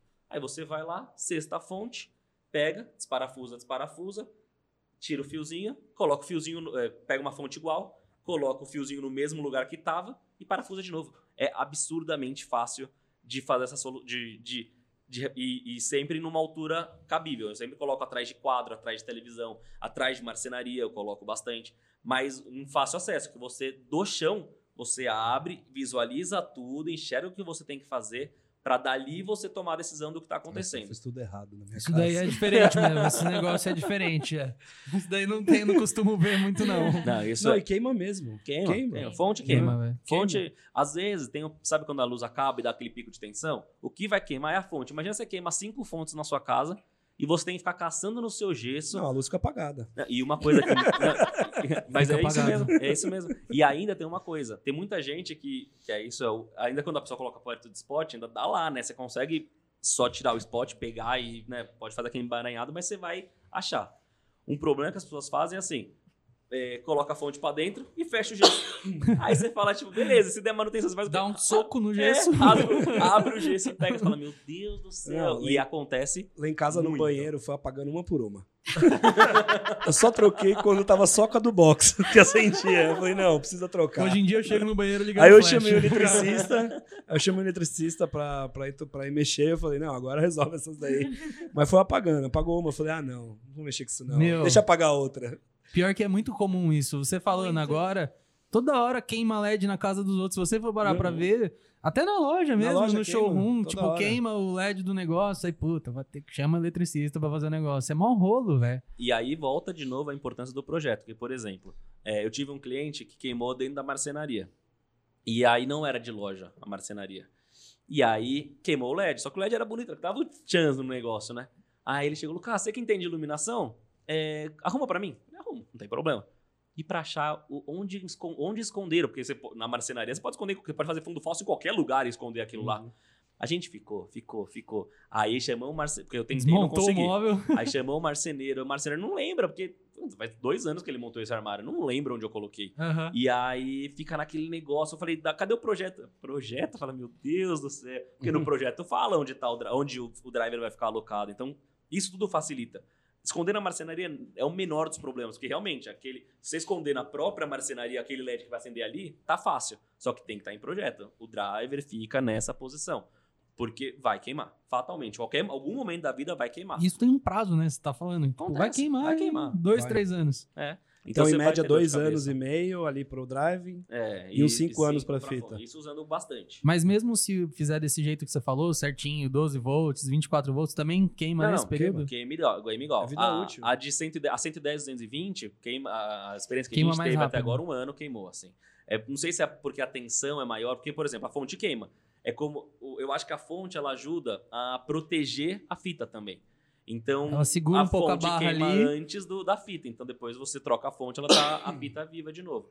E importante, aí são besteiras que a gente faz. Besteira não, acho que é super importante. Sempre marca padronizada. Então, a gente não colocar uma fonte. Ah, eu preciso de uma fonte de. Tem as contas, né? Que você tem que fazer. Tem fonte de 20 watts, 100 watts, 50, 60, 36 watts, 100 watts, 250 watts. Tem Depende da, da potência Depende da, da, potência do que você precisa, da quantidade de metros que você vai usar. Isso são tudo contas que a gente faz, já deixa tudo pronto. O cliente nem quer saber muito a respeito disso, mas também faz, faz parte. E, e padronizar a marca que você vai usar em todo o seu quadro faz sentido, porque senão, ah, eu vou acender, esse botão acende quatro LEDs. Se eu colocar quatro fontes diferentes, a hora que eu acendo faz, tá, tá, tá, tá. Tipo, ele não acende, sabe? Vira uma Parece que- orquestra o é, negócio, né? Ele não acende, tipo, os quatro fluidos. Ele fica, parece que. Tem um delayzinho, É, né? e aí isso não, não faz muito Nossa, sentido. isso dá um toque do caramba, velho. Quem, quem tem toque com isso se incomoda. E incomoda mesmo. É, e, e acontece, se você não usar a mesma potência, a mesma distância, tipo, tudo, tudo tem que ser calculado, isso tudo que a gente faz no escritório hoje. Então, eu acho que assim, a estética faz total sentido. Muda muito. É, é- é- é- quem, olha- quem entra na casa, até eu, eu, eu tô com uma obra agora em Vinhedo, essa obra de Vinhedo, o, o projeto luminotécnico lá ficou assim, nossa, incrível, ficou absurdo. Assim. Só que qual que é o problema que eu tive lá? O pai dele tá construindo ao mesmo tempo. Então tem Uhum. o meu projeto e tem o projeto do pai que saiu junto. E aí, esse é um problema, que eu tenho comparação. O cliente ele olha e fala, ué, preço, lá. eu e meu pai tá dando diferente esse negócio. E aí, só que aí vai na confiança, porque o que a gente vende hoje é confiança, né? A gente explica, mostra, entende, ele, ele o cliente entendeu, mas ainda ele tá com aquele pé atrás, fala, pô, tô gastando mais do que meu pai nesse numa casa parecida. Tá estranho. Quando você vê o resultado no final, aí você ende- entende, fala, nossa, valeu a pena cada centavo do que eu coloquei aqui. E e foi engraçado, porque eu tava lá na- no domingo, tava conversando, tava com eles lá, vendo algumas, alguns detalhes, e aí a família foi visitar, que eles estão em fase final de mudança. É engraçado porque todo mundo fala: Meu Deus, olha essa iluminação. Nossa! Porque é o que fala, é o que a casa é maravilhosa, só que a iluminação chama atenção. Sim. Se você tem só os spotzinhos, só o negócio básico, a casa vai chamar atenção também. Só que o foco vira outra. A pessoa fala, ai, que linda a sua sala, ai, que linda. Agora, meu Deus, olha que per... olha A pessoa fala muito legal. Nossa, olha que legal essa luz, como ficou. Ela não sabe falar tecnicamente, mas Uhum. você percebe que Impressiona. aquilo deu destaque total. E vocês precisam mostrar isso mais a fundo lá nas redes, pô. É. Mostrar pra galera Com essa certeza, importância, principalmente nesses projetos, mos- mostrando a- aqueles detalhes, mostrando foto de como modifica o projeto, né? Uhum. Como a gente pensava antes na iluminação e como é hoje. É Isso isso, acho que no, diferença. no AP161 vai ter muito essa, essa, essa pegada. essa né? pegada. Porque, não- porque assim, não é que os projetos anteriores eram feios ou que ficava ruim. A diferença é que a gente não dava valor ao teta. Era só o, gesso. Tipo, Evoluiu, com a função, ele, né? ele É. cumpria a função de acender a casa. Então, se acendia, ele ficava claro, se apagava, ficava escuro e tudo bem. Pós o curso, pós a, a, a experiência, pós a vivência que a gente tem, os testes que a gente tem feito, o... a gente viu que assim, não dá pra voltar. É, uma- é uma- é um caminho sem volta. Você começou Sim. a fazer aquilo, você não volta mais pro, pro anterior. E aí no AP161 vai dar pra ver muito isso. E além disso, esse essa casa em Vinhedo, eu já tô, já tô conversando com eles, a gente já tá liberado, eu vou fazer todo o vídeo, eu vou explicar. Porque assim, lá eu acredito que todas as técnicas que o, que o Valdir explicou, como a casa é grande, todas as, as, as técnicas que o Valdir aplicou no curso, eu consegui colocar dentro da casa. Que legal. Então vai ser uma, um laboratório para mim. fora assim. os benefícios hormonais da iluminação, né? A gente trouxe um, um pessoal aí que gravou com a gente há um tempo atrás, que o cara ele é especialista em luminotécnica. Ele era professor disso, né? Era, ele é um professor arquiteto mesmo. focado em iluminação. E ele começou a explicar mais técnica, foi até técnico demais, mas explicou tecnicamente a cada emoção de cada luz, da temperatura, como que envolve o nosso hormonal e o nosso primitivo. Isso é muito legal. Assistam lá depois. Eu tá vou lá assistir. trás, faz tempo já, né? Mas é legal porque ele fala da luz como uma forma mais emocional. Não só em características técnicas de projeto, mas pode ajudar nos seus argumentos lá também. né? vou em assistir, vou algum- que é alguns pontos importante. que foi muito legal, foi muito bacana é, essa questão. E ele falou dessa importância de ter um light design mesmo. Que é né? muito importante. Não é só ter a- os drives fáceis de acesso, ter o projeto ser importante também, muito importante, que facilita a vida do cliente, traz uma estética agradável, mas como você se sente dentro de um ambiente feito assim, você se sente de um, de um outro olhar, né? E é aquilo Uhum. que a gente estava falando, quantos melhores profissionais, melhor para todo mundo. Então, por isso, é uma ideia nossa que a gente, em breve, se Deus quiser, a gente vai abrir, é abrir para os outros escritórios, para a gente fazer o projeto luminotécnico deles, para todo mundo entender Começar a a ter os benefícios, né? Exatamente, ter os benefícios disso, que daqui a pouco o spot, acho que, desculpem os fabricantes, Tem que Não, se adaptar. Pô. pode ser- ter também. Tem né? o spot, o a gente usa, só que antigamente assim, era só spot. Não tinha, não tinha uma, uma variedade na iluminação. Era Não, spot, pega o spot, spot aqui, põe 3, divide por 3 É, ali. era isso, era isso. Faz a medidinha Põe a igual pra lá, 20, igual põe a pra 20 cá. do armário. É isso, é isso. Era exatamente. Aí o máximo que a gente usava muito, coloca uma luzinha na sanca iluminada na cortina ali, que nossa, vai Ai, ficar que legal. Aí você falava pro cliente assim, ah, iluminação indireta. É. Mas agora, agora, assim. Aí vocês é, enxergam de uma outra maneira, né? cresceu muito, diferente. mudou muito. E isso é legal que você está falando, realmente. Eu acho que e, e isso é uma, uma vantagem que a gente tem na arquitetura que poucas, poucos negócios têm. Nosso trabalho é muito visual. Muito visual. Então é o que você falou. Você- eu imagino como deve estar sua cabeça agora de falar: meu Deus, o que, que esses caras fazem? Que, que, como que é isso? E aí, e realmente, é, eu posso falar aqui por horas que não dá para não consigo transmitir a sensação que você tem estando num, num ambiente com a iluminação perfeita.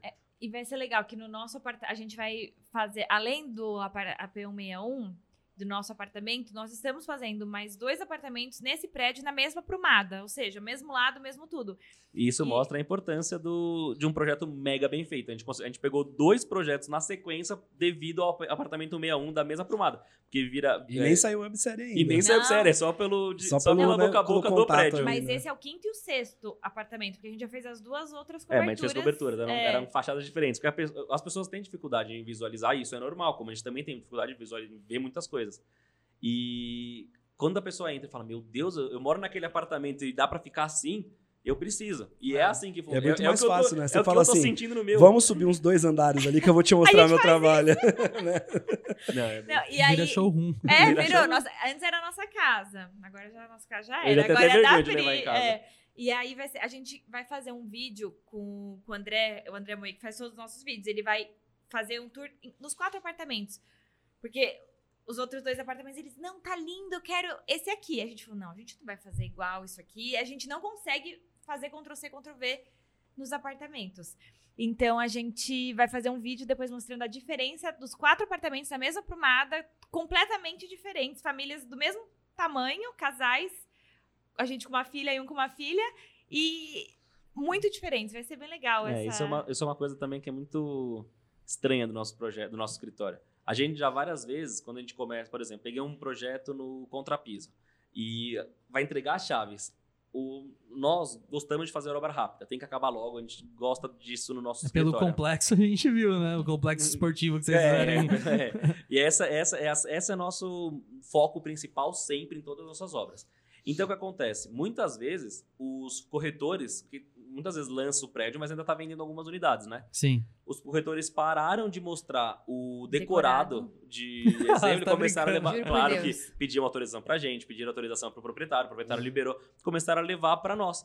E aí é muito legal. Isso é bom e ruim. Então, ponto positivo e ponto negativo. Ponto positivo é que vem novos clientes devido àquele projeto. O ponto negativo é que a gente não consegue copiar. Não existe pra gente. A gente fala assim, ah, mas é o mesmo projeto que eu quero. Mas não existe, porque cada projeto, claro que tem a nossa identidade do escritório, tem o jeito que a gente faz.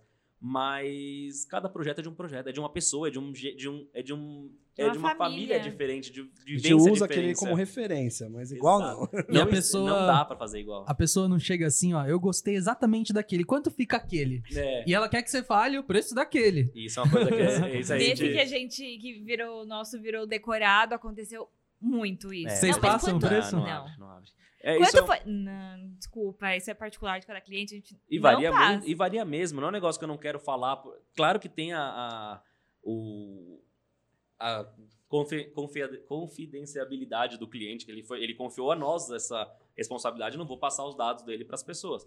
Mas o mais importante, além disso, é que não adianta chegar para você e falar assim, essa pessoa gastou 10. Depende, se o mercado mudou nesse tempo, pandemia, o que subiu as coisas, você quer fazer idêntico, não vai custar mais 10, pode Uhum. custar 11, 12. Ou às vezes, o que não é importante para você é importante para esse cliente. O que é importante para esse cliente não é importante para você. Então, vai virar essa equação. Você vai pegar e falar, ah, ele gastou X na, no, no item A, você vai gastar 10X, porque você dá muito valor naquilo. E vice-versa, a pessoa dá muito valor na, num item, num item Específico, né? específico e você não dá. Por exemplo, um dos clientes nossos, a gente fez um apartamento de 40 metros quadrados. E ela queria aquela, aquela geladeira da Home Pro, aquela Electrolux gigante. São- Puta, que tem tela touch. É, aquela TV, aquela TV, mas aquela geladeira que faz tudo, só falta cozinhar pra você. É legal pra caramba isso É muito daí. legal. Só que no apartamento de 40 metros eu falei, mas você vai morar sozinho, o que você vai fazer na TV de uma geladeira geladeira lá desse dentro. tamanho, assim? Tem um quarto dela e o da geladeira. É, menos isso. Só que você concorda que aí, se eu colocar esse apartamento como balizador, ela, essa- esse cliente gastou, sei lá, 6, 10 vezes mais do que uma geladeira que é o, Com o certeza. habitual para aquele apartamento. Então a gente não pode falar de valor, ah, por experiência, por. Não existe. Tipo assim, a pessoa gostou do estilo, né? Da Exatamente. referência, da inspiração do projeto, mas fazer igual é impossível. Não acontece. E isso, gosta, isso não. até é uma coisa que a gente sempre pede para os clientes, né? Porque quando o cliente ele vem, ele sempre quer, ele tem aquela pasta de referência, né? Aí ele fala assim, passa a pasta, vamos entender o que, que, que você gosta, o que você não gosta. Hum. E ele começa a mandar um monte de coisa. Aí fala, nossa, que... aí você faz um painel, fala, nossa, aqui eu devia comer esse aqui. Aí eu falo, não, mas eu detesto esse painel. Você fala, "Ué, mas, como Mas você mandou pra mim?" referência, Ele, pô. Não, nesse aqui eu gostei do sofá. Você fala, ah, agora eu entendi um pouquinho mais isso aí. A gente começou a pôr bastante conteúdo no Pinterest justamente para ajudar a ter referência. E pra gente, a gente recebe as referências agora até engraçada. A gente acaba recebendo muita referência que foi a gente que postou. Ai, que legal. Que a gente tenta, a gente, nas nossas páginas, é coisa nossa. A única coisa que a gente não posta nosso lá é quando a gente vai numa casa cor, no Expo Revestir, que beleza, a gente mostra tendências, mas não é nosso. Mas qualquer outro projeto que a gente poste lá foi feito pela gente. E é muito legal isso, né? Que você começa. A gente começou a falar, pô, vamos pôr no Pinterest. Cara, dá 2 milhões de visualizações por mês. 3 nossas milhões peças. agora já, já aumentou. 3 milhões de views por mês nosso no Pinterest de uma rede que a gente nem imaginava que poderia. Lógico que a pessoa tá ali mais para referência, não para achar a geração design lá. Mas, pô, só de a gente receber referências do que foi a gente que fez, a gente falou, pô, que legal. É né? muito gostoso, Né? né? A pessoa pesquisou e ela, Depois que ela percebe que ela falou, pô, mas é de vocês a referência. Foi sim, já é obra de tal cliente que a gente fez tal coisa. E isso já vai engajando mais o público a querer confiar na gente, né? Sim. A, Exatamente. a internet é uma coisa extremamente importante. Aqui, o Lucas fala, vamos terceirizar, mas é uma coisa que eu gosto muito de fazer. Só que me falta um pouquinho de tempo. Hum. Mas agora a gente vai dar. Tem que Mas mostrar tem- esses diferenciais lá, né? Falar de iluminação, mostrar. As meninas do escritório, eu acho tão bonitinho, elas falam: gente, vocês fazem umas coisas muito diferentes, vocês têm que mostrar a gente. Ah, que pra gente. É o que a gente faz, é o que a gente ama, então pra gente é o É, normal. não parece não, ser é muito- diferente, Não, né? é e elas muito falam, comum. gente, vocês têm que mostrar. Já postou? Já sigam pra gente. Né? Porque isso é muito comum. O que você, o que você, a, a grama do vizinho sempre é mais verde. Eu sempre olho do vizinho e falo, nossa, olha o vizinho fazendo. E o que você faz pode ser excepcional e você não dá o mesmo valor. Se Não. outra pessoa estivesse fazendo, é o que as meninas fazem. Elas falam, meu Deus do céu, como. Sei lá, a gente foi num. Sei lá, a gente fez, por exemplo, a gente fez a casa da Luciana, a gente fez o apartamento da Luciana Gimenez, fez um ambiente da Luciana Gimenez. O para nós foi um cliente como outro, foi é, é legal, ela é muito legal, ela como pessoa, tipo, mas pra mim, sei lá, foi o apartamento. Só que as pessoas falam: "Meu Deus, você fez a Luciana Gimenez fez". E a gente Fizemos. não postou até hoje, já tá pronto não sei quantos meses, já tem vídeo, já tem foto. Já tem ela, ela postando, ela postou já agradecendo, postou. já postou. Vamos ajudar Ah, eles com isso aí, pô. É, o Lorenzo amou o quarto, meu Deus do céu, melhor Não, quarto. vocês têm que postar isso, pelo amor de Deus, gente. Não, ela posta. Eu já gravei dela marcando a gente, como eu não ia repostar na hora, porque eu falei, ah, depois eu reposto, porque eu não postei nada do quarto. Então eu gravei até ela, o Lorenzo, o filho dela, falando, eu amei o quarto mais lindo do mundo. Porque eu olho. Aí lá tem iluminação, a gente mexeu um pouquinho na iluminação, a gente fez um céu estrelado. Porque que eu deito, parece que eu tô olhando pro céu. Tem ele falando, eu tenho gravado, mas tá lá no meu celular. Tá? Só Não, solta. Isso, isso é só uma solta. coisa que podem, podem brigar com a gente que Caraca, não dá pra Realmente. Não, acreditar a gente nisso. viajou agora, a gente ficou um mês de férias. Eu não postei porque eu tava cansada, eu queria É. descansar. Baita viagem Todo legal mundo- pra, pra Ele- arquitetura, assim, tudo. Uhum. Foi uma viagem complexa e completa disso. Então, a gente viajou 5 mil quilômetros em 30 dias. Então, foi muito legal. Passamos por coisas excepcionais. Pergunta Tá se a gente gravou celular. alguma coisa. Não, Gravou uma eu coisa ou outra. Aí a gente tem vários amigos influenciadores. E ele, gente, cadê? Não postou, não viajou. Cadê esses negócios? Ai, gente, E pior que vocês têm mesmo, né? Vários conhecidos, Vários. influenciadores, amigos, né? Melhores amigos. Da área de de arquitetura, arquitetura. Da área de inclusive. Área de arquitetura. arquitetura, os que é mais, pior acho que os mais fortes. Todos os mais fortes da arquitetura são amigos E nossos. eles, não é possível que vocês não possam. Falei, gente, é que sei Mas vocês vão começar. né? Vamos. É, Vai Vamos. é começar que e vai- vocês vai vão voltar aqui no Mi Casa com milhões de seguidores. Vamos. A gente vai botar essa data aqui, né? Com pra falar um certeza. pouquinho disso, a gente tem que levar eles pra Nobox, né? Pra ajudar nisso. Vamos, vamos. Né, A Nobox é o nosso, um dos patrocinadores aqui que faz esse podcast acontecer. E, cara, eles são focados em eventos, em produções artísticas de, de broadcast, de TV e tudo mais. Mas eles têm uma área dedicada a digital.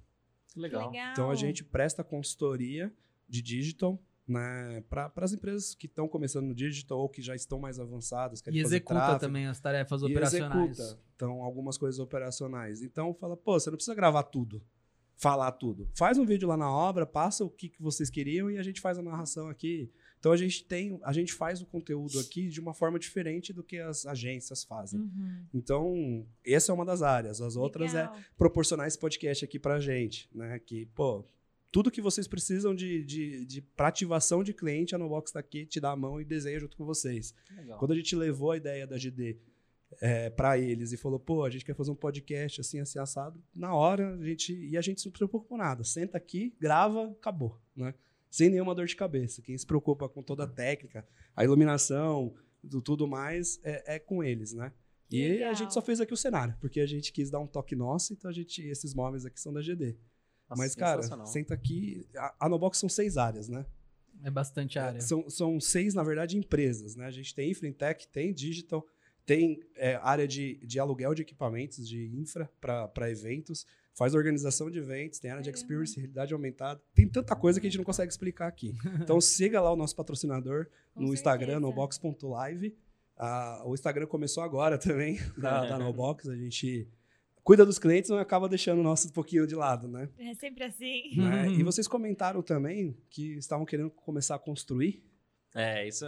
É, é, voltando ao mesmo assunto Olhando o empreendedorismo em Olhando torno em- da arquitetura, né? Porque, cara, a gente tem um outro patrocinador aqui que vai fazer você acender uma formiguinha Aumentar pra, mais ainda, acelerar pra esse querer processo. construir, né? Vou deixar essa com o Rodrigão, pô. Nosso último parceiro aqui, patrocinador do programa Minha Casa Financiada, para vocês que querem construir casa e não usar o seu dinheiro, usar o dinheiro do banco, usar o próprio terreno como garantia para você pegar o crédito da casa, tem carência para você começar a pagar o financiamento e tudo com taxas de juros imobiliários. Então a gente até trouxe algumas pessoas aqui já no podcast que constroem para vender. Saiu um episódio agora, né? com- Semana passada, né? Não, semana passada não, né? Que a gente tá mais É, Thiago. Thiago O Abreu. Thiago Abreu. que ele constrói casas de alto padrão. Ele parceiro também do Minha Casa Financiada. Então ele sai fazendo um monte de casa aí, ele faz para cliente, também pega o crédito pro cliente faz e também faz casas para vender. E o que é mais legal do que a minha casa financiada, existe um crédito na caixa que chama aquisição de terreno e construção, né? Isso. Que você pega um crédito para comprar o terreno, construir e você o que você dá de garantia é a própria casa que vai ser construída. Isso existe na caixa um pouco mais burocrático.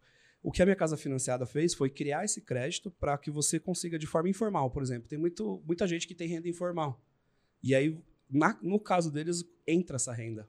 Na caixa conseguir. econômica ele não conseguiria comprovar a renda não conseguiria dele. comprovar a renda. Mas pegar no o CF crédito. Bank, os caras criaram um banco junto com a Cirela para fornecer crédito para construção. E esse movimento pra, de casas em condomínio está crescendo muito. Esse crédito é para casas em condomínio.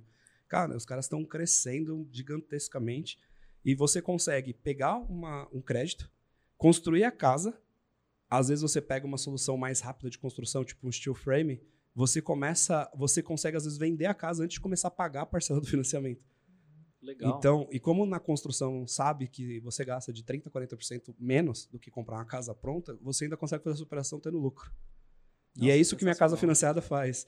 É tornar os arquitetos, engenheiros ou outros empreendedores como empreendedores da construção. Ganhar dinheiro com isso. Ao invés E de você usar- pegar o projeto da casa pronta, porra, constrói a casa pro cliente, Ele- oferece o crédito pro cliente, não deixa ele se virar Ele- sozinho, ah, ele- custa 800 mil, se vira. Não, é. O, a- ele até Muito brinca, legal. né? O Diego veio aí e falou assim: pô, o arquiteto fala assim pro cliente: ah, quando você conseguir os 800 mil, você me chama para construir a casa e fazer o projeto. Dá a solução do crédito E, e é cara, pô. possível, dentro do crédito, dependendo da renda da pessoa, até colocar o projeto arquitetônico. Então você fala: não, vou conseguir o crédito para vocês, vocês podem ser parceiro deles e fornecer Uhum. crédito para o cliente é de muito vocês. legal. Não só para você construir, mas para você construir para os outros. Né? Então assiste o episódio lá do Thiago Abreu que ele vai mostrar que ele tá com mais de 20 Esse casas cara em é um construção. puta aí, exemplo, meu. E, e, cara, fez muito dinheiro usando isso e fora outras parcerias. Então é muito legal. O nosso parceiro aí, a gente atesta porque a gente conheceu a fundo. E a gente vai construir casa também pra vender. Não, esperando, não. não vai ser só de vocês, o nome não. vai, vai ser a, vai ser a Casa do Micasa. Que legal, gostei. A gente já faz, já faz a parceria, já faz tudo A gente, É, a gente tá Cada um a gente tá tentando ficar famoso tudo. por isso sair de graça, né? Brincando. Conheço uma pessoa aqui, É, conheço outra ali, aqui. vai ficando mais ali e Ó, tal. o dono de cada empresa pelo menos já veio aqui. Já ajuda. Mas faz uma collab com esse time todo, faz, faz sentido pra todo mundo. Isso é uma coisa que eu penso no mercado. Tem que ter essas colaborações mesmo, um ajudar Sim. o outro. E essa, eu não conhecia a empresa, a casa financiada, mas eu gostei muito da solução. Mas aí me tira uma dúvida. Eu consigo também, por exemplo, a gente faz bastante interiores. São Paulo é muito apartamento, né, principalmente. Eu consigo, sei lá, meu cliente ele precisa de 500 mil reais para fazer a obra dele. Se ele também tiver, tem alguma possibilidade? se ele tiver um imóvel próprio já pago ou quitado, ou que já foi pago boa parte, se ele tiver um amigo que tem um imóvel, ou um pai que tem um imóvel, ou juntar todos eles, eles têm um outro crédito que chama home equity. Você coloca esses imóveis em garantia e pega é, apartamento é 60% do valor, casa comercial acho que é 40% do valor. Eu tô bom vendedor para eles, né? Não precisa me contratar. né? E, e você consegue pegar crédito em garantia. Esse não é para construção e não usa garantia como que vai ser feito. Então esse é dinheiro no bolso. Se você quiser colocar seu imóvel em garantia e pegar o dinheiro e ir para Disney, você vai. Entendi. Só que você pega esse crédito a juros imobiliários Hum, e você consegue financiar em até 20 anos. legal. Sim. né? É, torna possível muita coisa. Tem muito cliente que faz, a gente, a gente faz o projeto, faz o acom- a gente faz o projeto, depois faz o acompanhamento da obra. E pré-obra, a gente faz o orçamento de 100%. Então a gente até Você já fala, tem o valor até, né? Se você total. souber que o apartamento do cara é de um milhão e que ele já, ele já comprou o apartamento, ele não está financiado, você sabe que ele tem 600 mil no bolso dele. É, e isso é legal pra ele. também, Ele não vezes- sabe, mas ele tem. É, Ele não sabe, mas e ele é tem. legal porque, assim, ele tem os 600 mil pra investir. Só que é melhor deixar o dinheiro dele investido. Mesmo se ele tiver. É, ele tem os 600, ele deixa o dinheiro investido dando um, um juros maior mens- por ano e ele pega um financiamento pra fazer a diferença. Sim, Então, é exatamente isso. pode fazer muito, quando a gente fala de, de imóvel pronto ali, o pessoal, a gente fala de financiamento às vezes a gente faz uns cortes, fica meio polêmico. Porque o pessoal entende o financiamento da maneira errada do que a gente tá querendo falar. Quem assiste o episódio completo entende. Mas é de propósito, tá, galera? é pra vocês olhar lá, ficar puto, falar, não, o financiamento é pior e tal. É pra vocês quererem assistir o episódio. Mas para esse tipo de coisa, é possível. A gente tá falando de taxas de 9% ao ano, de 11% ao ano. A gente tá numa Selic hoje de quase 13, 14, 14. 13 e pouco. Né? Então, é, você deixa o seu dinheiro lá, deixa para uma emergência, financia, começa a pagar depois de seis meses só. É que a pessoa que ela não tem o recurso, ela acaba olhando pro financiamento como uma alavancagem errada, né? Você tá é. tomando um passo que você não deveria. Mas mesmo a pessoa que tem, pra ela também faz sentido. Então já quebra essa questão da alavancagem, né? Exatamente. E, cara, a gente serve viu, como a gente conheceu muitos caras que ganham a vida com isso hoje e mudaram de vida através disso.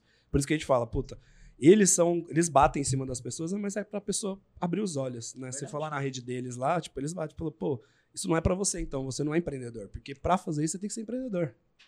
E né? tem que, mas tem que ter muita coordenação também. Isso não é pra todo mundo mesmo. Isso Sim, não é um sim, negócio sim. que todo mundo pode fazer, porque você pode se perder fácil no caminho. Porque você fala assim, ah, vamos construir pra vender. Construir, paguei uma parte, recebi. Tô, tô pagando a diferença, ou qualquer outra coisa do gênero. Às vezes eu for reformar meu apartamento, é quitado, meu.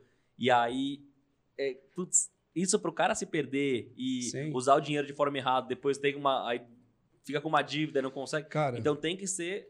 Tem, que- é, é a cabeça de empreendedor, tem que entender, tem que fazer o negócio sempre correto. E os caras têm uma pensado. plataforma que pouca gente conhece. Quem vai mais a fundo entende. Eles têm uma plataforma própria, que é um sistema. Você digita lá, quero construir uma casa. Do quê? Tal.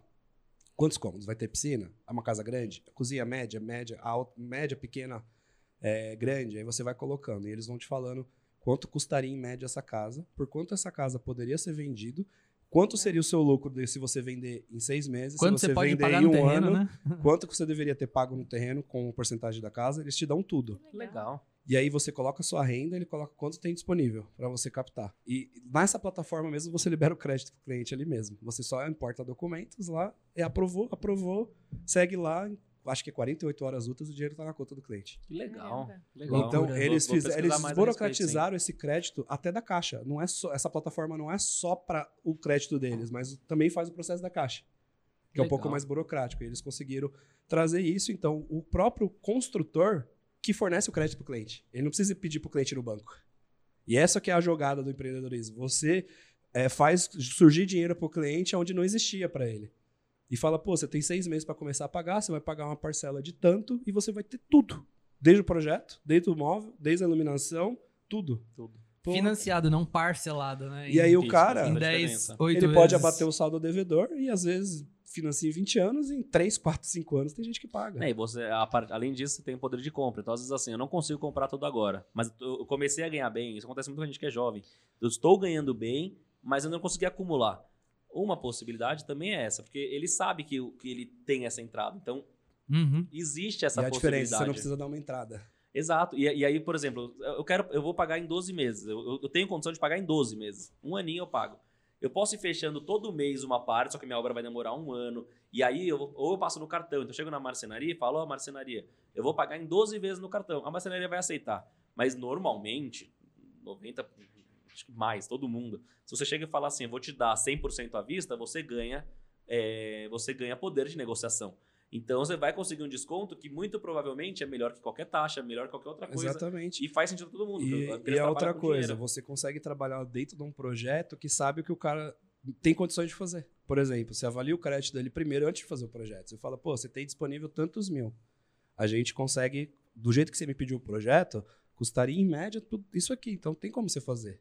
Você já muito torna legal, viável. Porque tem muito arquiteto que vende o papel de um projeto que nunca vai ser executado. Sim. Exato. E sabe o que é engraçado? Você tava falando, né? Para construir para vender, tem que, tipo, ter uma experiência e tal, realmente, né? Mas engraçado é que até na minha casa financiada, eles já trouxeram um dado pra gente de que mais que 50% dos parceiros lá não são arquitetos e nem engenheiros. São dentistas, médicos. São pessoas que, que são mais empreendedoras do que da área. E aí acaba contratando um engenheiro ou um arquiteto para tocar um negócio verdade. que ele está empreendendo, na verdade. E fica até uma lição aí para os arquitetos, ou até uma oportunidade mesmo, né? De achar outros mercados em torno de projeto. Porque não é só o projeto. O escritório, se ele quiser, ele vende a casa para a pessoa. Uhum. Ele não precisa nem do empreiteiro. Ele pode ser o empreiteiro, pode ser o projeto, pode ser a solução completa para a pessoa, né? E, e, isso é uma coisa que, assim, no nosso escritório não é assim que funciona, mas é, a gente orça tudo e o que, que, o que, que a gente faz no nosso escritório? A gente blinda o cliente de todos os fornecedores. Porque a ideia é que o fornecedor, ele não, o cliente, ele não tenha é, nenhuma dor de cabeça. Então, parece que é tudo nosso. Então, até quando dá problema com qualquer item, eles entram em contato com a gente normalmente, porque a gente blindou o cliente. O cliente ele não, o cliente ele sai da obra, tem cliente que é muito comum, né? Ah, ou fala em obra, fica começa a tremer. Tem muito cliente nosso que começava a falar, ai, mas eu vou entrar em obra, ai, mas obra. E aí, quando acabou a obra, falou, ai, agora vamos preciso, pra vamos pra próxima. Quando vai ser a próxima? Que, já, que não sente. É, e aí faz muito sentido o que você falou, porque se a pessoa me contratou e teve uma experiência maravilhosa com o apartamento dela, ela fala, nossa, foi legal isso aqui. Ela pode achar uma, uma oportunidade dessa e nos contratar novamente por um negócio que nem é para ela. Ela só vai. Ela falou: Nossa, não tive dor de cabeça nenhuma para fazer a obra. Eu vou contratar eles, porque eu vou fazer a obra inteira, eles vão fazer um projeto sensacional e eu vou ganhar dinheiro com o trabalho dos outros. Eu vou, eu vou fazer nada. Eu vou, eu vou usar o dinheiro de um, o trabalho do outro e eu vou ganhar dinheiro. Essa Exatamente. é a função. Exatamente. Você acaba vendendo a confiança mesmo, né? Você ganha várias portas de entrada para os clientes na sua empresa. Você é acaba isso sendo isso. E é, a arquitetura acho, é confiança. Eu né? acho que ah. o maior a melhor coisa que tem na arquitetura é você poder executar o que foi projetado. Porque é, se mas... ficar no papel, não adianta. Não. Adianta e, e, trazer viabilidade, eu acho que é muito importante. Eu acho que os escritórios têm que olhar para isso. Eu conheço muito arquiteto que não se preocupa com a viabilidade. Faz o mais lindo, os clientes começam a orçar e eles falam: puta, não consigo fazer isso. Né? Só que entregou. Eu, a gente até brinca: no papel cabe qualquer coisa. Então, no papel, você faz, é super fácil, sei lá, e até tecnicamente sei lá, mudar o ralo de lugar no, no, no SketchUp lá é facinho. Você pega aqui, move e remudou. Na prática, isso é viável? Então, além do custo, tem a parte viável e não viável. Por isso que, assim, no nosso escritório a gente faz a obra, o, o projeto com acompanhamento de obra, porque é, o que está no projeto aceita qualquer coisa. Então, às vezes, a gente pensou alguma coisa que não é factível, mas a gente vai achar uma outra solução porque nós estamos acompanhando. O cliente ficou, aquele orçamento ficou fora do que ele estava imaginando gastar, a gente vai remodelar o projeto para trazer no, na expectativa do cliente para ele completar o, o projeto Sim. dele. Quando você trabalha só com o projeto, você entrega na mão do cliente e fica ali. Aí o cliente tem que tentar encontrar soluções e muitas vezes maravilhoso. Nossa, olha que projeto. Olha minha casa, como vai ficar aqui linda. Aí quando você começa a orçar, você fala, não, então. Vai ficar pronta só daqui 20 isso, anos. Eu cortei isso, eu cortei isso. Ou faz só uma parte, não termina. Então esse é o, é o Aí fica 10 anos em obra, né? É. para poder. A gente entregar. tem muito isso. A gente vende, como só vende o móvel, o cara vem, faz a cozinha. Aí termina de pagar, ele faz o quarto. Aí termina de pagar, e faz o outro. É verdade. Né? Então, beleza, é um formato. Mas você vai ficar muito tempo passando raiva. em obra, é. é. você vive em obra o tempo inteiro. Você nunca tá em paz com a casa gostosa e, e, e toda feita. Às vezes, muitas vezes por falta de planejamento. Pode ser com financiamento, com alguma coisa, mas também pode ser só é, incluindo os momentos certos nas coisas certas. Então vamos fazer, ó, para você viver bem, vamos fazer isso, isso, isso, isso, que dá mais trabalho agora. E a gente cria as prioridades para o cliente. Fala, ó, começa com isso, Uhum. depois vai para aquilo, Uhum. depois chega naquilo. É melhor do que entrega aí, aí ele começa com Ele uma coisa vira. que depois tem que quebrar para fazer o de trás, porque esqueceu que aquilo é primeiro que o outro. Então faz muito, muito sentido. Legal. Muito bom o papo hoje, hein? Rendeu. Top, Acho que já né? tá quase. já foi umas três horas. Gosto pouco de falar. A Isa falou pouco, né, amor? Mas pede, tímida. já que vocês vão começar a criar conteúdo lá no Instagram mais fortemente agora, fala o Instagram de vocês aí pra galera seguir, pra acompanhar. Em Não. breve, muito conteúdo de iluminação. Em breve, muito em breve, o nosso Instagram é Estúdio Isabelle Dali. É, no Instagram, e daqui a pouco a gente Estúdio vai. com S mudo. É. S mudo. E daqui a pouco a gente vai criar nosso canal no YouTube. É isso aí. Fica o compromisso aqui, ó, já gravado, registrado. A gente vai mandar o corte pra ela lá já. Tem que ter. Tá aproveitando só antes de fechar, uma, uma, uma dica que eu acho muito legal a gente dar pros, pros profissionais, principalmente da área. Eu queria que você contasse um pouco sobre o Isabelle Dali Experience. Como Ah, foi isso? verdade. Ah, Verdade. Quando a gente era super ativo nas redes sociais, é, a gente queria participar de uma mostra, não dava mais tempo, já era muito em cima. E aí, um super amigo nosso, que é influenciador, o Felipe Potrates, ele. Tava, estávamos nós três, falando, por que, que vocês não fazem a mostra de vocês? Aí você fala, como assim? Hein? Bom, a gente criou, é, nós três, um evento que foi- a gente chamou de Isabelle Dali Experience e a gente criou uma mostra em Campos do Jordão. Uma amostra. O que, que é uma amostra? Só pra pessoal que tá em casa. É um ambiente. A gente pegou um ambiente no Hotel Home Green Home, a sala da lareira, e a gente refez ela inteira. A gente tirou tudo que tinha e levamos nossos parceiros pra lá. Então a gente levou marcenaria. É como se fosse uma casa cor. É, Então, era a pega nossa um- casa cor. Um lugar vazio e você enche de coisa. É o que a gente fez. A gente, Faz um ambiente. Eles, é, você remodela Faz pra um fazer- projeto. É. Exatamente. Você não enche com um monte de coisa. Não fala assim, né? assim, Joga as engenheiro- coisas lá. engenheiro fala assim, né? Não, é um monte de coisa. Levou um chutezinho na canela aqui Pô. de leve agora. Pô, mas é só um pilar aqui no meio da obra. Não, faz, não faz diferença nenhuma, segura.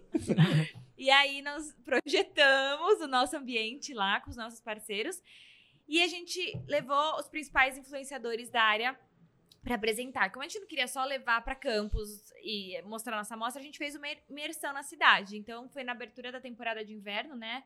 É, Pré-Corpus Christi. E a gente foi lá, foram alguns influenciadores, não lembro o número certo. E nós levamos eles pra cidade, a gente fez uma imersão. Então ficou todo mundo hospedado no, no Home Green Home. E nós fizemos várias atividades. A gente levou todo mundo para conhecer a cidade, comer fundi, ir no parque que tem lá céu aberto. E nós apresentamos a nossa amostra. Então a gente mostrou o nosso ambiente para todo mundo, é, com todos os nossos parceiros. E isso é uma coisa que é muito importante ser dita, que a- nessa época a gente era muito ativo mesmo na internet. A gente era muito focado nisso e, e funcionava muito bem e vinha muito cliente por lá. É, a pandemia que deu essa desligada um pouco em nós, né? Que a gente teve que tirar um pouco o pé, também veio o nosso filho, a, gente, Nossa aí a, gente- a filha. nossa filha. E aí a gente começou a diminuir um pouco a rede social, mas estamos reestruturando como a gente conversou. Mas o que, que foi legal desse evento?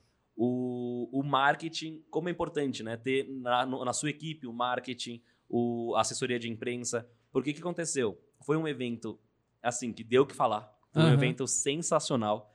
O primeiro é sempre aquele negócio que as pessoas vão com o pé atrás, né? Porque a gente ia conversar com, com os influenciadores, a gente ia conversar com as marcas.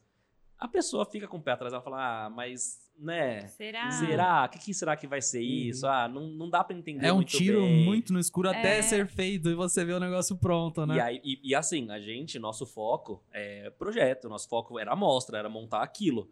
Só que tem todo o por trás daquilo tudo. Porque, por exemplo, vou dar um, um- um panorama rápido do que foi feito lá. Foi, uma- foi um evento completo.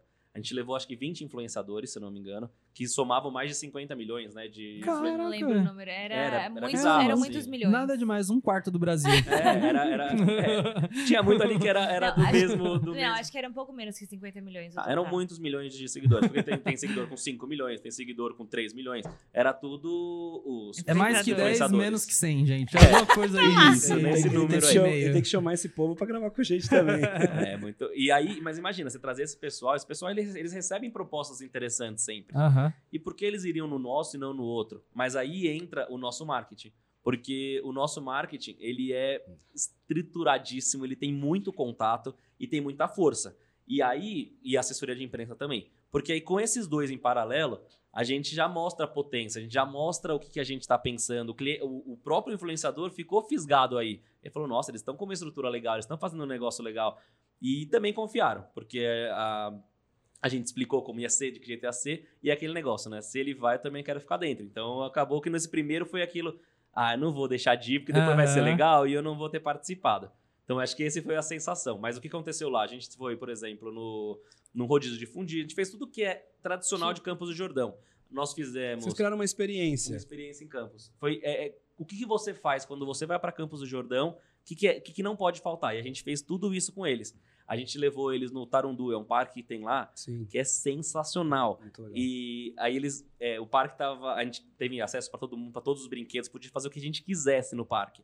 Foi, uma, foi, foi um final de semana, de, não foi de final de semana, foi dia de semana. Foi na abertura dos, do Corpus Eu tenho certeza que para essas pessoas marcou muito mais isso do que ter ido na Casa Cor, por exemplo. Com certeza. Com certeza. A gente deu Para vocês foram muito mais, gerou muito mais evidência do que ter feito lá. E foi e, e, ah, e, e tem uma coisa um muito importante. É, e teve uma coisa muito importante. A gente já foi em alguns eventos que a pessoa fala assim: ah, posta, posta, posta. Ai, nossa, o que eu tô fazendo posta.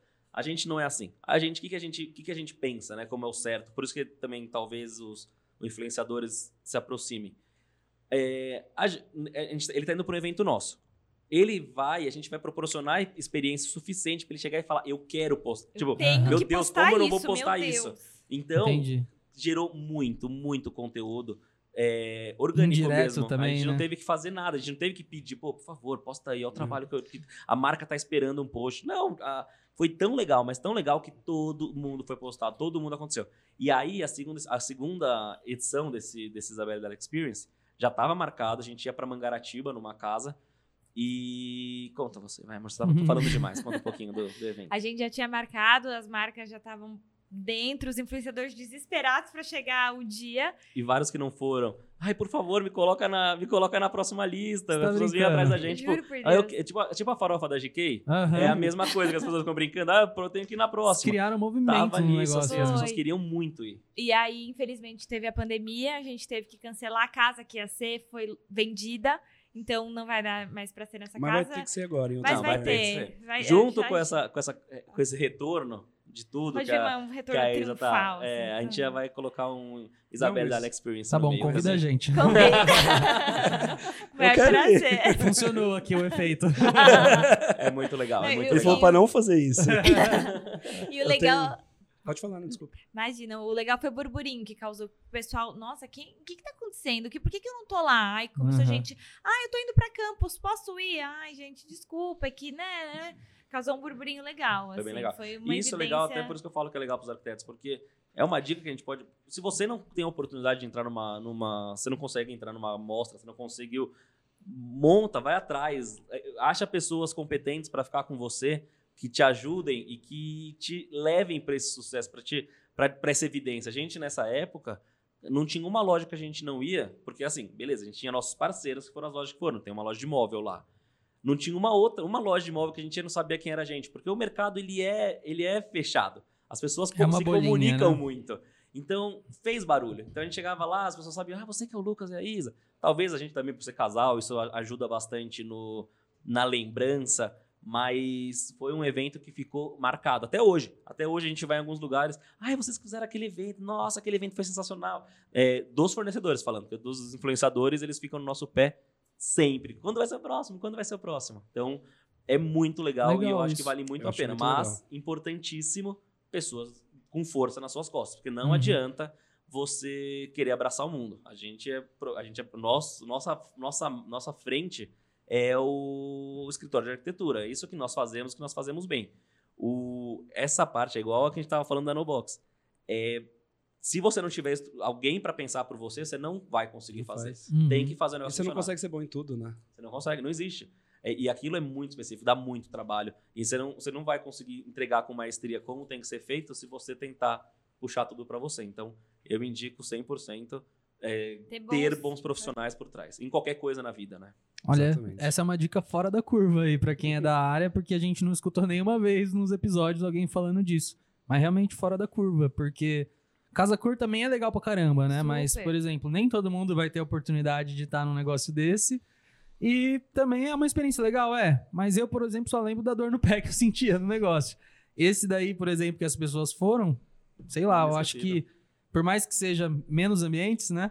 Você Uhum. você cria Era uma um- conexão ali muito mais forte com a pessoa, né? Fica um negócio Você muito fica mais... muito mais próximo. Você vai na Casa Cor, você não consegue conversar com o arquiteto que Exatamente. fez o, o ambiente. E além disso, na Casa Cor, você passa por, sei lá, 100 ambientes. Então você, ai que maravilhoso, vai pro próximo, ai que maravilhoso. Aí, Vira aí, normal, até que é- você fala... ah, hum. É legal mesmo, é eu acho sensa- Não, é legal. excepcional você fazer Sim. uma, participar de mostra, acho que tem que acontecer mesmo.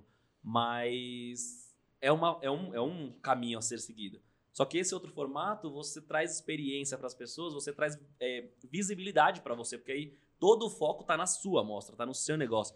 Dá para ser feito isso numa, na Casa Cor também, só que eu acho que essa é a dica principal. Quero fiz a Casa Cor. Não vou chegar e falar assim, pessoal, vamos lá na minha, na minha se eu não pagar, né? Eu posso pagar e levar quem eu quiser lá e a pessoa vai fazer stories, mas é um negócio não orgânico. Uhum. Agora, a dica principal é essa. Pega o- uma equipe forte e cria uma experiência sobre aquilo. Não é só ir para o seu, seu, seu ambiente. Faz alguma outra coisa que, que envolva pré ou pós, ou os dois, que a pessoa se envolva no todo e passe pelo seu, pelo seu negócio. A pessoa ela vai, ela vai postar o seu ambiente, às vezes até por gratidão também, porque, nossa, olha que experiência maravilhosa que eu tenho vivido.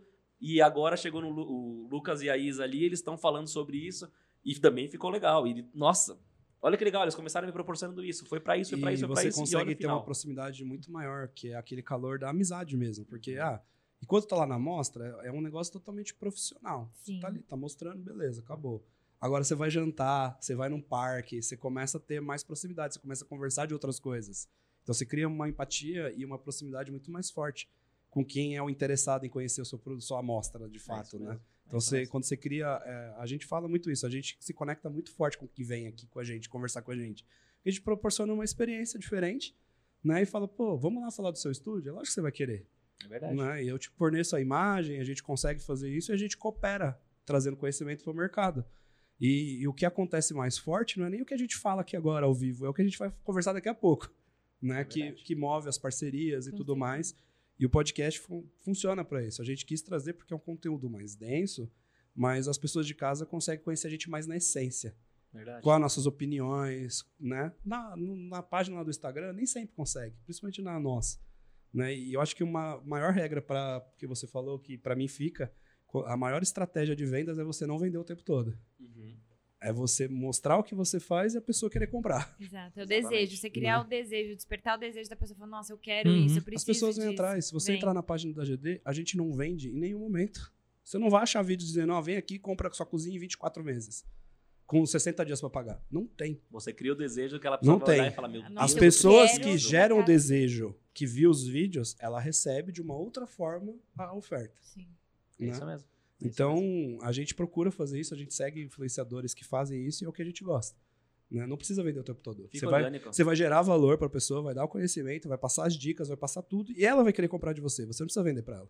Que foi o caso do Valdir que eu comentei. Ele, ele dá dica de graça. Eu poderia chegar e falar, vou ficar só seguindo ele e vou aprender muita coisa, que ele realmente ensina muito. Mas quanto tempo você vai levar para aprender tudo? E além disso, se o cara é tão bom me dando de graça, pô, eu vou pagar porque ele deve. Ele, se ele é tão bom assim no- de graça, imagina quando eu, quando eu pagar. E realmente me surpreendeu, nesse caso específico, e mudou, minha, mudou nossa forma de pensar De e de trabalhar. trabalhar no escritório. E é isso que a gente quer levar para o mercado aqui no podcast, é mudar realmente o mercado. Levar mesmo. conhecimento, trazer pessoas que estão conectadas no mercado e levar a realidade da arquitetura, que nem sempre na faculdade é conseguido passar essa realidade. Não, não, nunca. não dá. A, a, a faculdade ela te, te dá uma base, mas é no dia a dia que você realmente vai lutar e vai aprender o que precisa ser aprendido. E a gente também quer encurtar um pouco o caminho, mostrar algumas coisas. Então a gente trouxe episódio de diversas coisas. Tem um episódio específico de iluminação, de laqueação, de tudo quanto é coisa. E vamos cada vez mais trazer mais profissionais da área para falar de fato o que eles fazem. Né? Ah, você não vai conseguir chegar aqui em uma hora falar tudo que existe de iluminação. Mas você com certeza botou na cabeça de alguém lá em casa, puta, isso é importante, deixa eu começar a estudar, deixa eu ver quem é esse Valdir, deixa eu ver. Entendeu? Sim. E é isso que a gente quer. A gente criar esse movimento. E um pouquinho, um pouquinho que a gente faz hoje, lá no futuro, pode virar algo bem grande. E Com a gente certeza. crê nisso e acredita nisso. Com Tá certeza E vocês vai. estão de parabéns. Então, tá tudo impecável, tudo, desde a equipe que marcou com a gente, a equipe aqui agora, tá tudo muito bem feito. Parabéns pela Obrigado. a- também nisso fazerem com maestria. Muito obrigado. Valeu. A gente agradece a presença de vocês, a disponibilidade. Desde o começo teve muita disponibilidade. A gente acabou se conhecendo só hoje, né? Porque é a Michelle que cuida das agendas, né? Mas a gente já se conectou muito rápido, já estava brincando ali. e eu, eu acho que isso que é o mais legal. Com Né? certeza. A gente se juntar no mercado como um todo para se ajudar realmente. Tá Com certo? certeza. Antes de encerrar, vamos pedir para eles deixarem uma mensagem aí pra audiência, né? Então agora eu vou deixar pra Isa, porque ela falou um pouquinho no negócio. Aí agora, a Agora é bucha hora, saiu pra agora é a você. hora. É que eu sou tímida. Não parece, né? Parece que eu sou solta, mas eu sou tímida. Ai, não sei, amor. Deixa uma mensagem pro público, amor. O que você quer que as pessoas pensem? Ah, você que gosta da área, é difícil, não é uma área fácil, é, mas vai com todo o seu coração, que com certeza você vai conseguir fazer lindos projetos, conquistar seus clientes e ter o seu espacinho. faça com Amor. Faça faça uma com- vez só. Olha! Eu tenho uma que eu, que eu sigo bastante. Você põe o pé, Deus põe o chão. É verdade. A, a verdade. ação, né? Tem o João Gondinho, um colega Sem nosso fala. aí. A ação faz o campeão. Você quer se diferenciar, quer ter sucesso, só executa. Faz as Verdade. coisas É que precisam verdade. ser feitas. E que- sai da caixinha.